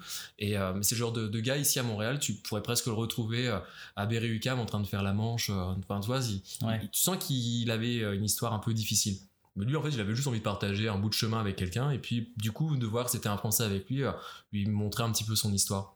Et moi, c'est, euh, je suis quelqu'un de très prudent, de très rationnel en principe, et euh, et non, enfin, naturellement, j'aurais j'aurais plutôt fui euh, cette rencontre plutôt que, alors que là, bah ouais, Que de l'accepter et puis d'échanger avec lui. c'est ça. Ouais. Ouais. Et puis ça s'est très bien passé. Bah, ça s'est très bien passé. C'était super intéressant de de, bah, de rencontrer. Enfin, T'as fait, t'as fait quoi en fait pendant la cérémonie Toi, tu étais là plutôt en, en observateur? Ah ouais, non, j'étais posé à côté. euh, j'ai mangé. euh, et, et, euh, En fait, avec des grands. Faut imaginer, c'est une fête de village euh, en Normandie où on fait un méchoui, tu vois? Ouais. donc t'as des tentes ouais, en plus. Et puis euh, bah, les familles sont là, ils font des, des danses, il y a des chants traditionnels et puis euh, et tout le monde mange ensemble. En fait, c'est surtout ça, c'est une réunion d'une communauté. T'as pas eu l'impression de te sentir un peu comme un. Je reprends le mot que j'ai pris tout à l'heure, mais comme un étranger un peu? Bah non, c'était plus comme euh, si. Oh, je sais pas comment. oh, ouais, je me sentais un petit peu euh, genre tu débarques dans ta belle famille. Tu sais, euh, Ouais. au début, ben, les gens euh, bah, essaient de comprendre qu'est-ce que tu fais là, donc ils te demandent un peu qui tu es, et puis tu te présentes. Puis euh, juste après, bah, t'es assis avec eux, et puis tu manges. Au début, tu te sens un petit peu pas à ta place, et puis doucement, tu, tu Ouais. trouves ta place. Ça veut pas dire que t'es intégré, que tu fais partie du truc, hein. Non, mais en tout cas, tu. t'es, t'es toléré dans l'environnement. Ouais, ça, et puis voilà, ok, t'es t'es à ta place, et ta place, elle correspond à ça. Puis ouais, j'y avais jamais pensé, mais oui, c'est Hmm. c'est ça. Mais en fait, ici à Montréal, je m'étais un petit peu renseigné. Il y a le centre des Premières Nations sur euh, Ontario. Saint-Laurent, je pense, Ouais. euh, où j'avais fait des espèces de, de colloques et tout, où j'avais été voir des conférences. Hmm. Et à l'époque, en fait, en 2008, ils préparaient les Jeux Olympiques de Vancouver, qui était très polémique, en fait, euh, à cause justement de- des, ben, des réserves des Premières Nations dans la région de la Colombie-Britannique. Euh, parce que je crois que quand ils ont construit le village olympique, ils ont délogé, en fait, des gens. Il y a certaines installations qui étaient faites sur des territoires autochtones. Ouais, Et euh, enfin, c'était c'était très polémique. Et du coup, en fait, il y a eu des organisations des, des peuples des Premières Nations sur tout le chemin de la flamme olympique qui traversait le Canada, Mhm. qui essayaient d'organiser des sortes de manifestations, bloquer la flamme à X ou Y Mhm. endroit et tout. Puis moi, ça m'intéressait comme problématique, donc j'avais été au centre des Premières Nations de Montréal pour euh, écouter leurs conférences, savoir un petit peu qu'est-ce que c'était que la problématique, qu'est-ce que c'était que leurs actions, Ouais. comment est-ce qu'ils s'exprimaient, etc. Et en fait, à chaque fois, ça se faisait un petit peu comme ce pauvre. Donc c'était très communautaire et ça se finissait toujours avec un repas. euh, avec des, ben, des mecs, les gens apportaient, euh, il y avait un espèce de buffet, et on servait. Et euh, la façon dont on servait les gens à la fin, au niveau du repas, c'est d'abord les femmes et les enfants se servent, et s'il reste assez de, de nourriture, le- les, les hommes se servent. Et, et du coup, ben c'est bête mais il faut le savoir en fait. Donc si on te l'a pas expliqué tu peux être très vite tenté d'aller directement au buffet te servir en même temps que les femmes et que les enfants etc mais en tout cas c'est des choses que j'avais déjà appris ici en fait. Ok. Et du coup quand je me suis retrouvé dans le pot j'avais déjà deux trois petits codes comme ça Mm. qui fait que bah, très rapidement ouais ça- ça aide, tu- moi je me suis pas senti tiens là j'ai fait une boulette j'aurais peut-être pas dû dire ça ou j'aurais peut-être pas dû faire. Ouais. Tu observes un petit peu et puis tu arrives à, à t'intégrer euh. On va bientôt arriver à la fin du podcast. Est-ce que tu voulais ajouter quelque chose? Est-ce qu'il y a des éléments qui te, paraissaient importants d'ajouter? Bah, moi, j'ai pas bien insisté là-dessus, mais euh, en fait, c'est quelque chose que j'ai entendu plusieurs fois ici et je trouve ça assez juste. Euh, tout à l'heure, j'avais commencé un peu à aborder le sujet sur euh, la différence entre être, se sentir expat et se sentir migrant. Surtout aujourd'hui, je trouve que c'est important en fait d'en parler par rapport à la. En France, on est clairement dans une crise de la migration, des migrants. Tu vois, d'ailleurs, on nomme les gens en- pour les déshumaniser. On va dire c'est des migrants qui se sont échoués en Méditerranée, qui sont morts ou qui sont pas morts, enfin qu'on va Mm. renvoyer chez eux ou Mm. pas. Est-ce qu'on les accueille, est-ce qu'on les accueille pas En tout cas, voilà pour se un- laver un petit peu le, le, le- la- pour avoir bonne conscience, tu vois, c'est plus facile de parler de migrants que de parler d'hommes et de femmes qui fuient à un pays ou euh, euh, qui essaient de s'installer. Et, euh, et en en parlant ici avec des Québécois, euh, il y, a, il y a que les Français, on se, on se nomme des expats. Tu vois, c'est un peu cool d'être expat. C'est euh, par contre, euh, se dire, bah, en réalité, si je suis- je j'ai traversé euh, l'océan, euh, je viens et puis à la fin de mon PVT, j'aimerais avoir une résidence permanente. Et, et- mais je veux dire, moi, ça m'a ouvert en fait le- le- Mm. l'esprit sur ça, sur euh, ce que moi, je, je- c'est du fun pour moi de migrer. Ouais. Je, je suis pas en train de fuir un conflit, je suis pas, ma tête est pas euh, mise à prix ou je sais pas. En tout cas, voilà, moi je le fais dans des, les meilleures conditions possibles. J'ai, je suis énormément de chance dans mon parcours, mais, mais par contre, ça, ça me fait voir autrement. euh, euh, la façon dont, dont, dont on accueille ou pas des, des migrants en France, bah, moi les difficultés que je rencontre ici, c'est certainement euh, 10 000 fois moins important que les difficultés que vont rencontrer ces gens euh, euh, qui, qui fuient un pays par exemple. Enfin, pour ça, je trouve ça intéressant et important de... Ouais. Et De- c'est intéressant, c'est, cool ce parallèle que tu fais entre expatriés et migrants. Et tout à l'heure, je me souviens, quand tu as commencé à en parler, tu as dit les expatriés c'est plus temporaire et les Ouais, migrants c'est On est plus- expatrié, c'est-à-dire qu'on est toujours patriotique français. Ouais, tu disais que toi tu te sentais expatrié parce que tu savais que tu allais rentrer à un moment donné. Ouais, je suis, je suis expat, et- mais parce que ma- je suis rattaché à ma patrie. Quand, quand tu es migrant, finalement, c'est aussi ça qui est intéressant. Moi, je regarde toutes les procédures, etc., pour Mm. demander la résidence permanente. Tu dois justifier une certaine dedans, culture de. Ah ouais, bah, Ouais. du coup, tu dois le faire, tout ça, le. le comment ça s'appelle Objectif, intégration, ce genre de. Bah, il demande un, ouais, maintenant il y a un, pour faire ce qu'on appelle le CSQ, qui est le certificat de sélection du du Québec, Québec, ouais. il faut faire un, un test des valeurs québécoises. Bah, en fait, soit tu passes le test Voilà, chez toi, possibilités. soit tu peux le faire via un organisme où c'est 4 jours. euh, C'est ça. Moi, je me suis inscrit à un truc comme ça. Voilà, c'est ça. Et, et d'ailleurs, sache que tu peux euh, demander euh, 200. 185 dollars. euh, de- Ouais, c'est ça. Ouais, c'est ça. Je crois que c'était 285. Non, c'est 185. 185 Ok. Parce que, bah, parce que si tu travailles, etc., tu perds du temps, c'est logique. Euh, donc, tu as cette possibilité de le faire les 4 jours ou tu as la possibilité de le faire en ligne? Ben ouais, ouais, moi pour l'instant, comme euh, pour l'instant je, fais des piges à droite à gauche, donc j'ai du temps, donc je pensais plutôt le faire. C'est toujours intéressant d'avoir une personne qui t'explique euh, Mm. tout ça, je trouve. Mm. Ça permet de poser des questions. Et là, ce qui était intéressant justement quand on m'a parlé de, de ça, c'est que ce qu'on te demande, c'est d'avoir pris connaissance d'une certaine d'un certain niveau de culture, de euh, euh, le hum, comment on appelle ça le le, les valeurs de, de ce pays, ce Ouais. genre de choses. On te demande pas forcément d'y adhérer, de les accepter, mais par contre, on te demande de les connaître. Et ça, c'est super important. Euh, Ils font, la, ils, font vraiment cette distinction entre le fait de les bah, c'est ce accepter. qu'on m'a dit. Ouais. Ok, les Là, on te accepter demande pas de jurer sur le note d'accepter en fait les valeurs québécoises. Par contre, tu, te- on- tu te dois de les connaître et de les savoir. Ok. Tu, tu peux très bien. euh, tu vois, c'est comme si on te disait, euh, bah, tu arrives dans un pays.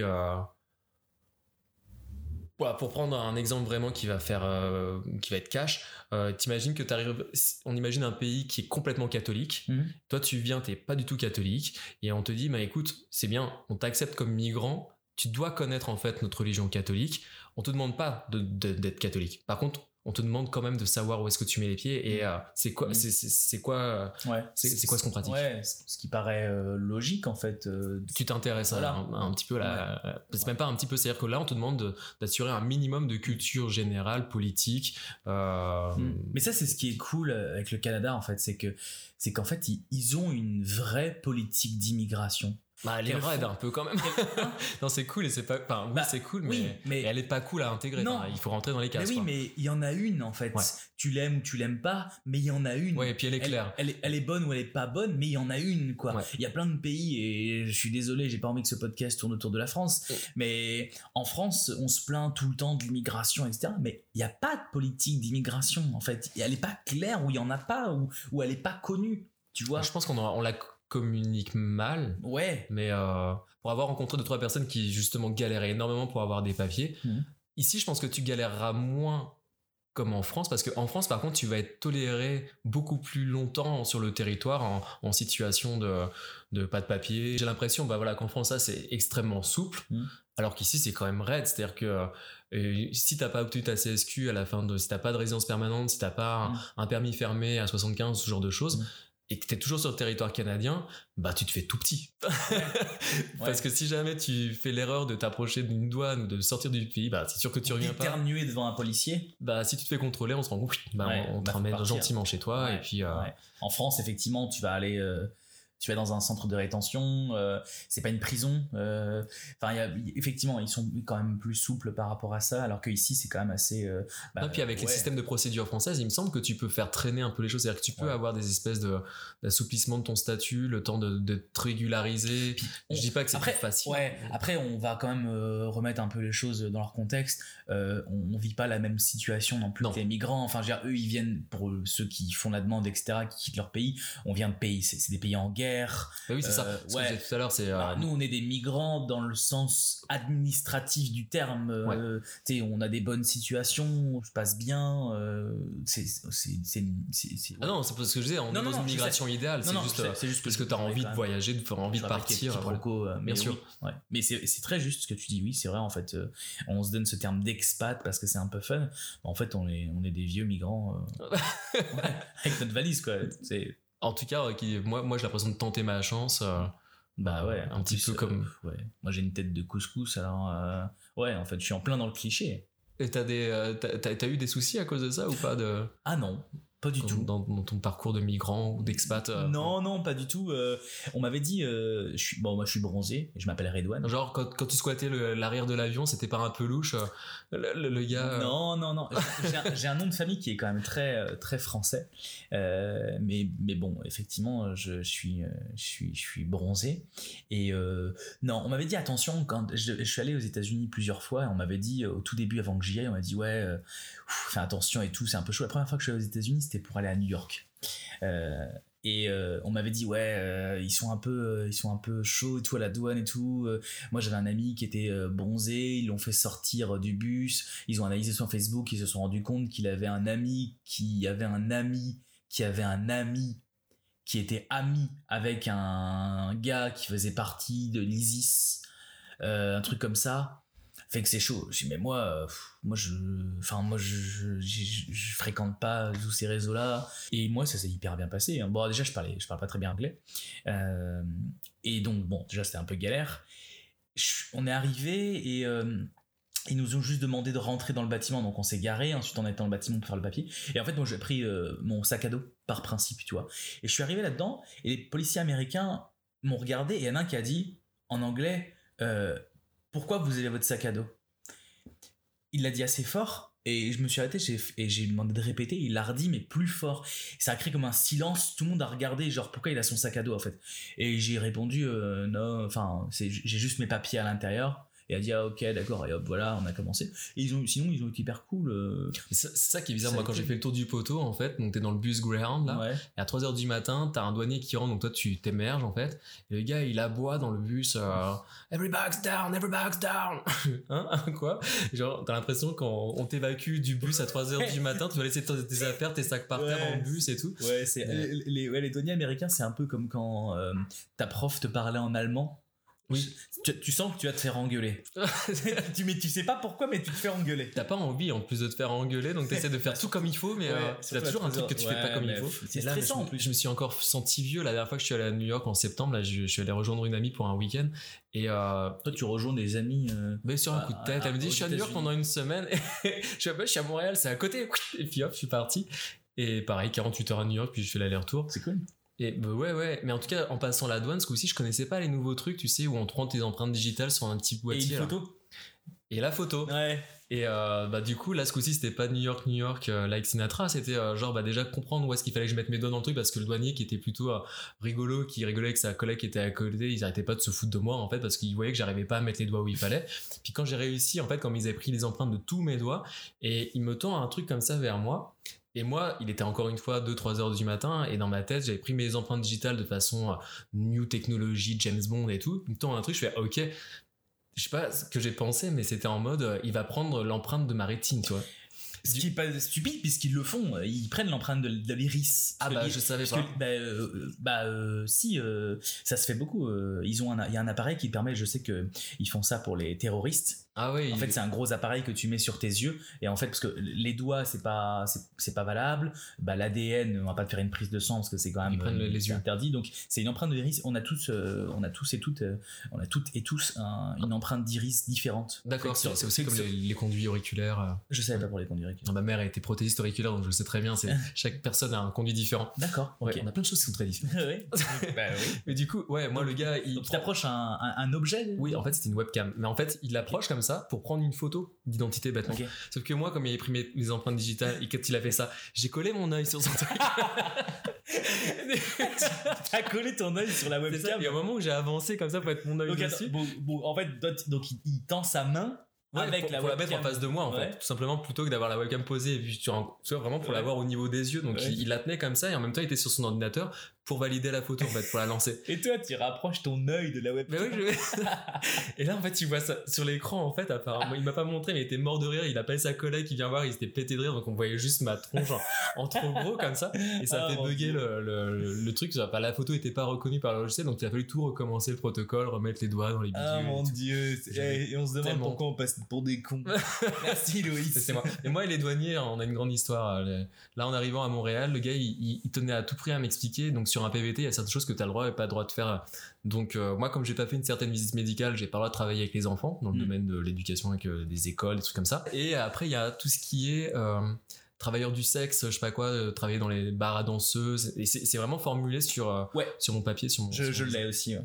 Moi non plus, je peux pas travailler euh, dans le domaine du sexe. Bah voilà. Mais moi, en tout cas, le douanier, il était vraiment à fond. Il fait non, non, tu peux pas travailler, machin et tout. Il me dit parce que vous êtes monteur vidéo et du coup, fait que tu peux comme pas travailler dans le domaine de la porn parce que la porn, tu comprends, ça fait partie du travailleur du sexe. Est-ce qu'on veut vraiment financer ça, nous autres Canadiens? Je suis comme pas bien sûr. Et du coup, il a insisté assez moment, Je fais mais en fait, euh, Mais- ça- je me sens pas plus concerné que ça. ouais, mais t'as déjà eu, t'as déjà fait du montage vidéo du tout, absolument pas. Non, non, non, non, Jamais. non, je crois que juste lui, ça le faisait marrer en fait. Il Ok, était genre- il s'est fait sa petite Moi, blague. je voulais juste mon papier, puis partir, prendre mon bus et Ouais. tout. J'arrivais de 7 heures de vol et tout. Et puis lui, il non, il voulait vraiment avoir une interaction sur cette consigne très précise. Il fallait pas que je travaille dans le domaine du porno. C'était important. T'as une formation de monteur vidéo C'est ça. donc, et ré- réalisateur. Enfin, tu as fait de la réalisation ou tu fais de la Ouais, réalisation? accessoirement. Ouais, Je suis donc, monteur vidéo. ok, C'est ça. donc, donc tu pourrais en fait. Ouais. Ah, mais oui, c'est vrai que je pourrais, mais d'ailleurs, Mais je vais non, commencer à y c'est un- penser. C'est interdit. Bah non, c'est interdit ton PVT. Non, je crois que depuis. ton PVT te l'interdit. C'est le douanier qui l'a. Ah, zut. Euh, ce podcast touche à sa fin. Très bien. Euh, As-tu des, des recommandations pour nos auditeurs? Une chanson que tu écoutes en ce moment, euh, un film, une série, idéalement sur les voyages, mais, mais en fait tu fais bien ce que tu veux parce qu'on s'en fout. Euh, alors sur les voyages, non. Mais par contre, moi, j'ai tendance à, à chercher soit un film effectivement ou de la littérature, des choses comme ça, Mhm. de l'endroit où je suis quand je voyage. Mhm. Ça me permet des fois, ben, euh, plutôt que de prendre un guide du routard ou un truc comme ça, ben, essayer de me retrouver dans l'ambiance euh, du, du livre ou du film. Euh, par exemple, à Paris, je trouve ça super cool d'avoir lu un peu du Daniel Pénac. Et euh, ici à Montréal, on a un peu l'équivalent avec Michel Tremblay. Donc, euh, moi, je, je suis à fond en ce moment. Je, je lis euh, euh, les chroniques du plateau Mont-Royal, ce genre de choses, où il raconte en fait son enfance et sa vie sur le plateau Mont-Royal dans les années 50, 60, D'accord. 70, Tu peux 80. redonner le nom de l'auteur? Michel Tremblay. D'accord. C'est très québécois. Les chroniques du plateau Mont-Royal, donc c'est oui, vraiment Tremblay, c'est un nom qui est vraiment très québécois. très, très, très québécois. donc pour ceux qui veulent un peu. euh, Bah, en fait, si tu as lu deux trois histoires du chronique, enfin qu'il y a Ouais. dans les chroniques, après tu te balades sur le plateau, dans, tu reconnais en fait, tu, tu- tu peux vraiment te projeter. euh, Il y a une des, une des premières nouvelles, c'est la grosse femme d'en face est enceinte. j'écorche peut-être un peu le titre. Mm. Et enfin, c'est très visuel. Et puis, ce qui est génial avec Michel Tremblay, c'est quand il fait parler ses personnages, il écrit vraiment comme il parlerait à l'oral. Donc, tu peux entendre l'accent québécois dans, en lisant, en fait. Ok. Et euh, donc, ça, ouais, tu te projettes vraiment dans, dans la ville euh, où, tu te promènes après, euh, quand tu sors. Le dimanche, tu prends ton appareil photo et tu, te- tu peux te faire le, le tour du quartier où il habitait et, et limite tu peux reconnaître les endroits. Je trouve ça génial. Ok, ok. Bah merci. Bah, avec plaisir. Euh, moi en ce moment, puisque tu me le demandes, Bah oui, s'il te plaît, c'est quoi toi euh, moi en ce moment j'écoute euh, Floodcast. Floodcast. Oui, avec euh, Florent Bernard et Adrien Méniel. Voilà, Ok. c'est un podcast. Ça écrit comment Floodcast? Je vais Euh, chercher. comme Flood, F-L-O-O-D, Ah, Floodcast. C-A-S-T. Floodcast. C'est euh, euh, Florent Bernard et puis Adrien Méniel, c'est des, euh, c'est des acteurs, acteurs, auteurs. Euh, réalisateurs YouTube principalement et puis ils ont fait quelques films aussi on les a vus dans plein de petites choses Euh, Adrien Méniel on l'a vu dans la série Groom Euh, donc euh, donc j'écoute ce podcast là en ce moment Voilà, J'irai chercher, moi j'aime bien Ouais, les podcasts. podcast. Et je peux en donner un deuxième du coup, parce Bah que oui, tu fais penser à podcast. Bah là, on a passé l'époque de Noël, mais moi du coup, je faisais partie des expats à Noël, loin de la famille, des amis et tout ça. Je suis resté ici. ouais Et, et du coup, j'écoutais un super podcast qui s'appelle Le plus beau jour de ma vie. Bah, déjà, je vais te dire ce que c'est. C'est juste donc ces deux comédiens, euh, lui et elle, qui se retrouvent en fait. euh, ils les enregistraient euh, que à- au niveau de Noël en fait, genre juste avant Noël et juste avant le Nouvel An. Donc, Ok. euh, tu dois avoir 5 ou 6 épisodes parce qu'ils le font depuis 3 ou 4 ans. Et, euh, et c'est deux heures en fait où ils se parlent de tout et de rien, mais comme s'ils étaient genre la veille de Noël, tous les deux sur leur canapé au coin du feu. T'as vraiment cette ambiance-là quand tu les écoutes. Et ils se racontent soit une anecdote d'enfance, ils ont toujours un invité. Genre il y a une invitée à un moment donné, c'est une, une gamine qui est championne de yodeli, tu sais les yodeli, des trucs euh, suisses. ah oui là. ok Et, euh, mais c'est vraiment ça. Il y a un autre épisode où l'invité c'est euh, un chasseur de fantômes. Donc il parle de son métier de euh, quand il rentre dans des maisons parce qu'on l'appelle parce que euh, il y aura peut-être une présence démoniaque ou je sais pas quoi et tout. Et donc il, il les écoute avec beaucoup de crédit, mais ils passent leur temps à rigoler de ça. Donc euh, ils se moquent jamais, mais c'est toujours très très drôle. Puis avec cet accent québécois, euh, leurs expressions et tout, c'est tellement imagé que ça a beau être un podcast radiophonique. bah, moi je les vois et ils me font. J'ai l'impression d'être avec eux avec mon chocolat chaud. Enfin à Noël c'était génial, j'écoutais ça. J'étais avec mon petit plaid euh, comme ça sur mon canapé chocolat chaud avec euh, eux qui parlaient Ouais. et, euh, et c'est vraiment vraiment très très bon à écouter. Ouais. ok Ouais. ok bah c'est noté c'est noté merci Bah merci à toi de ton accueil, Bah, c'était vraiment un ça plaisir. fait plaisir de t'avoir avec nous. Eh bien, bonne soirée. Bonne soirée. Au revoir. Merci Redouane. Salut.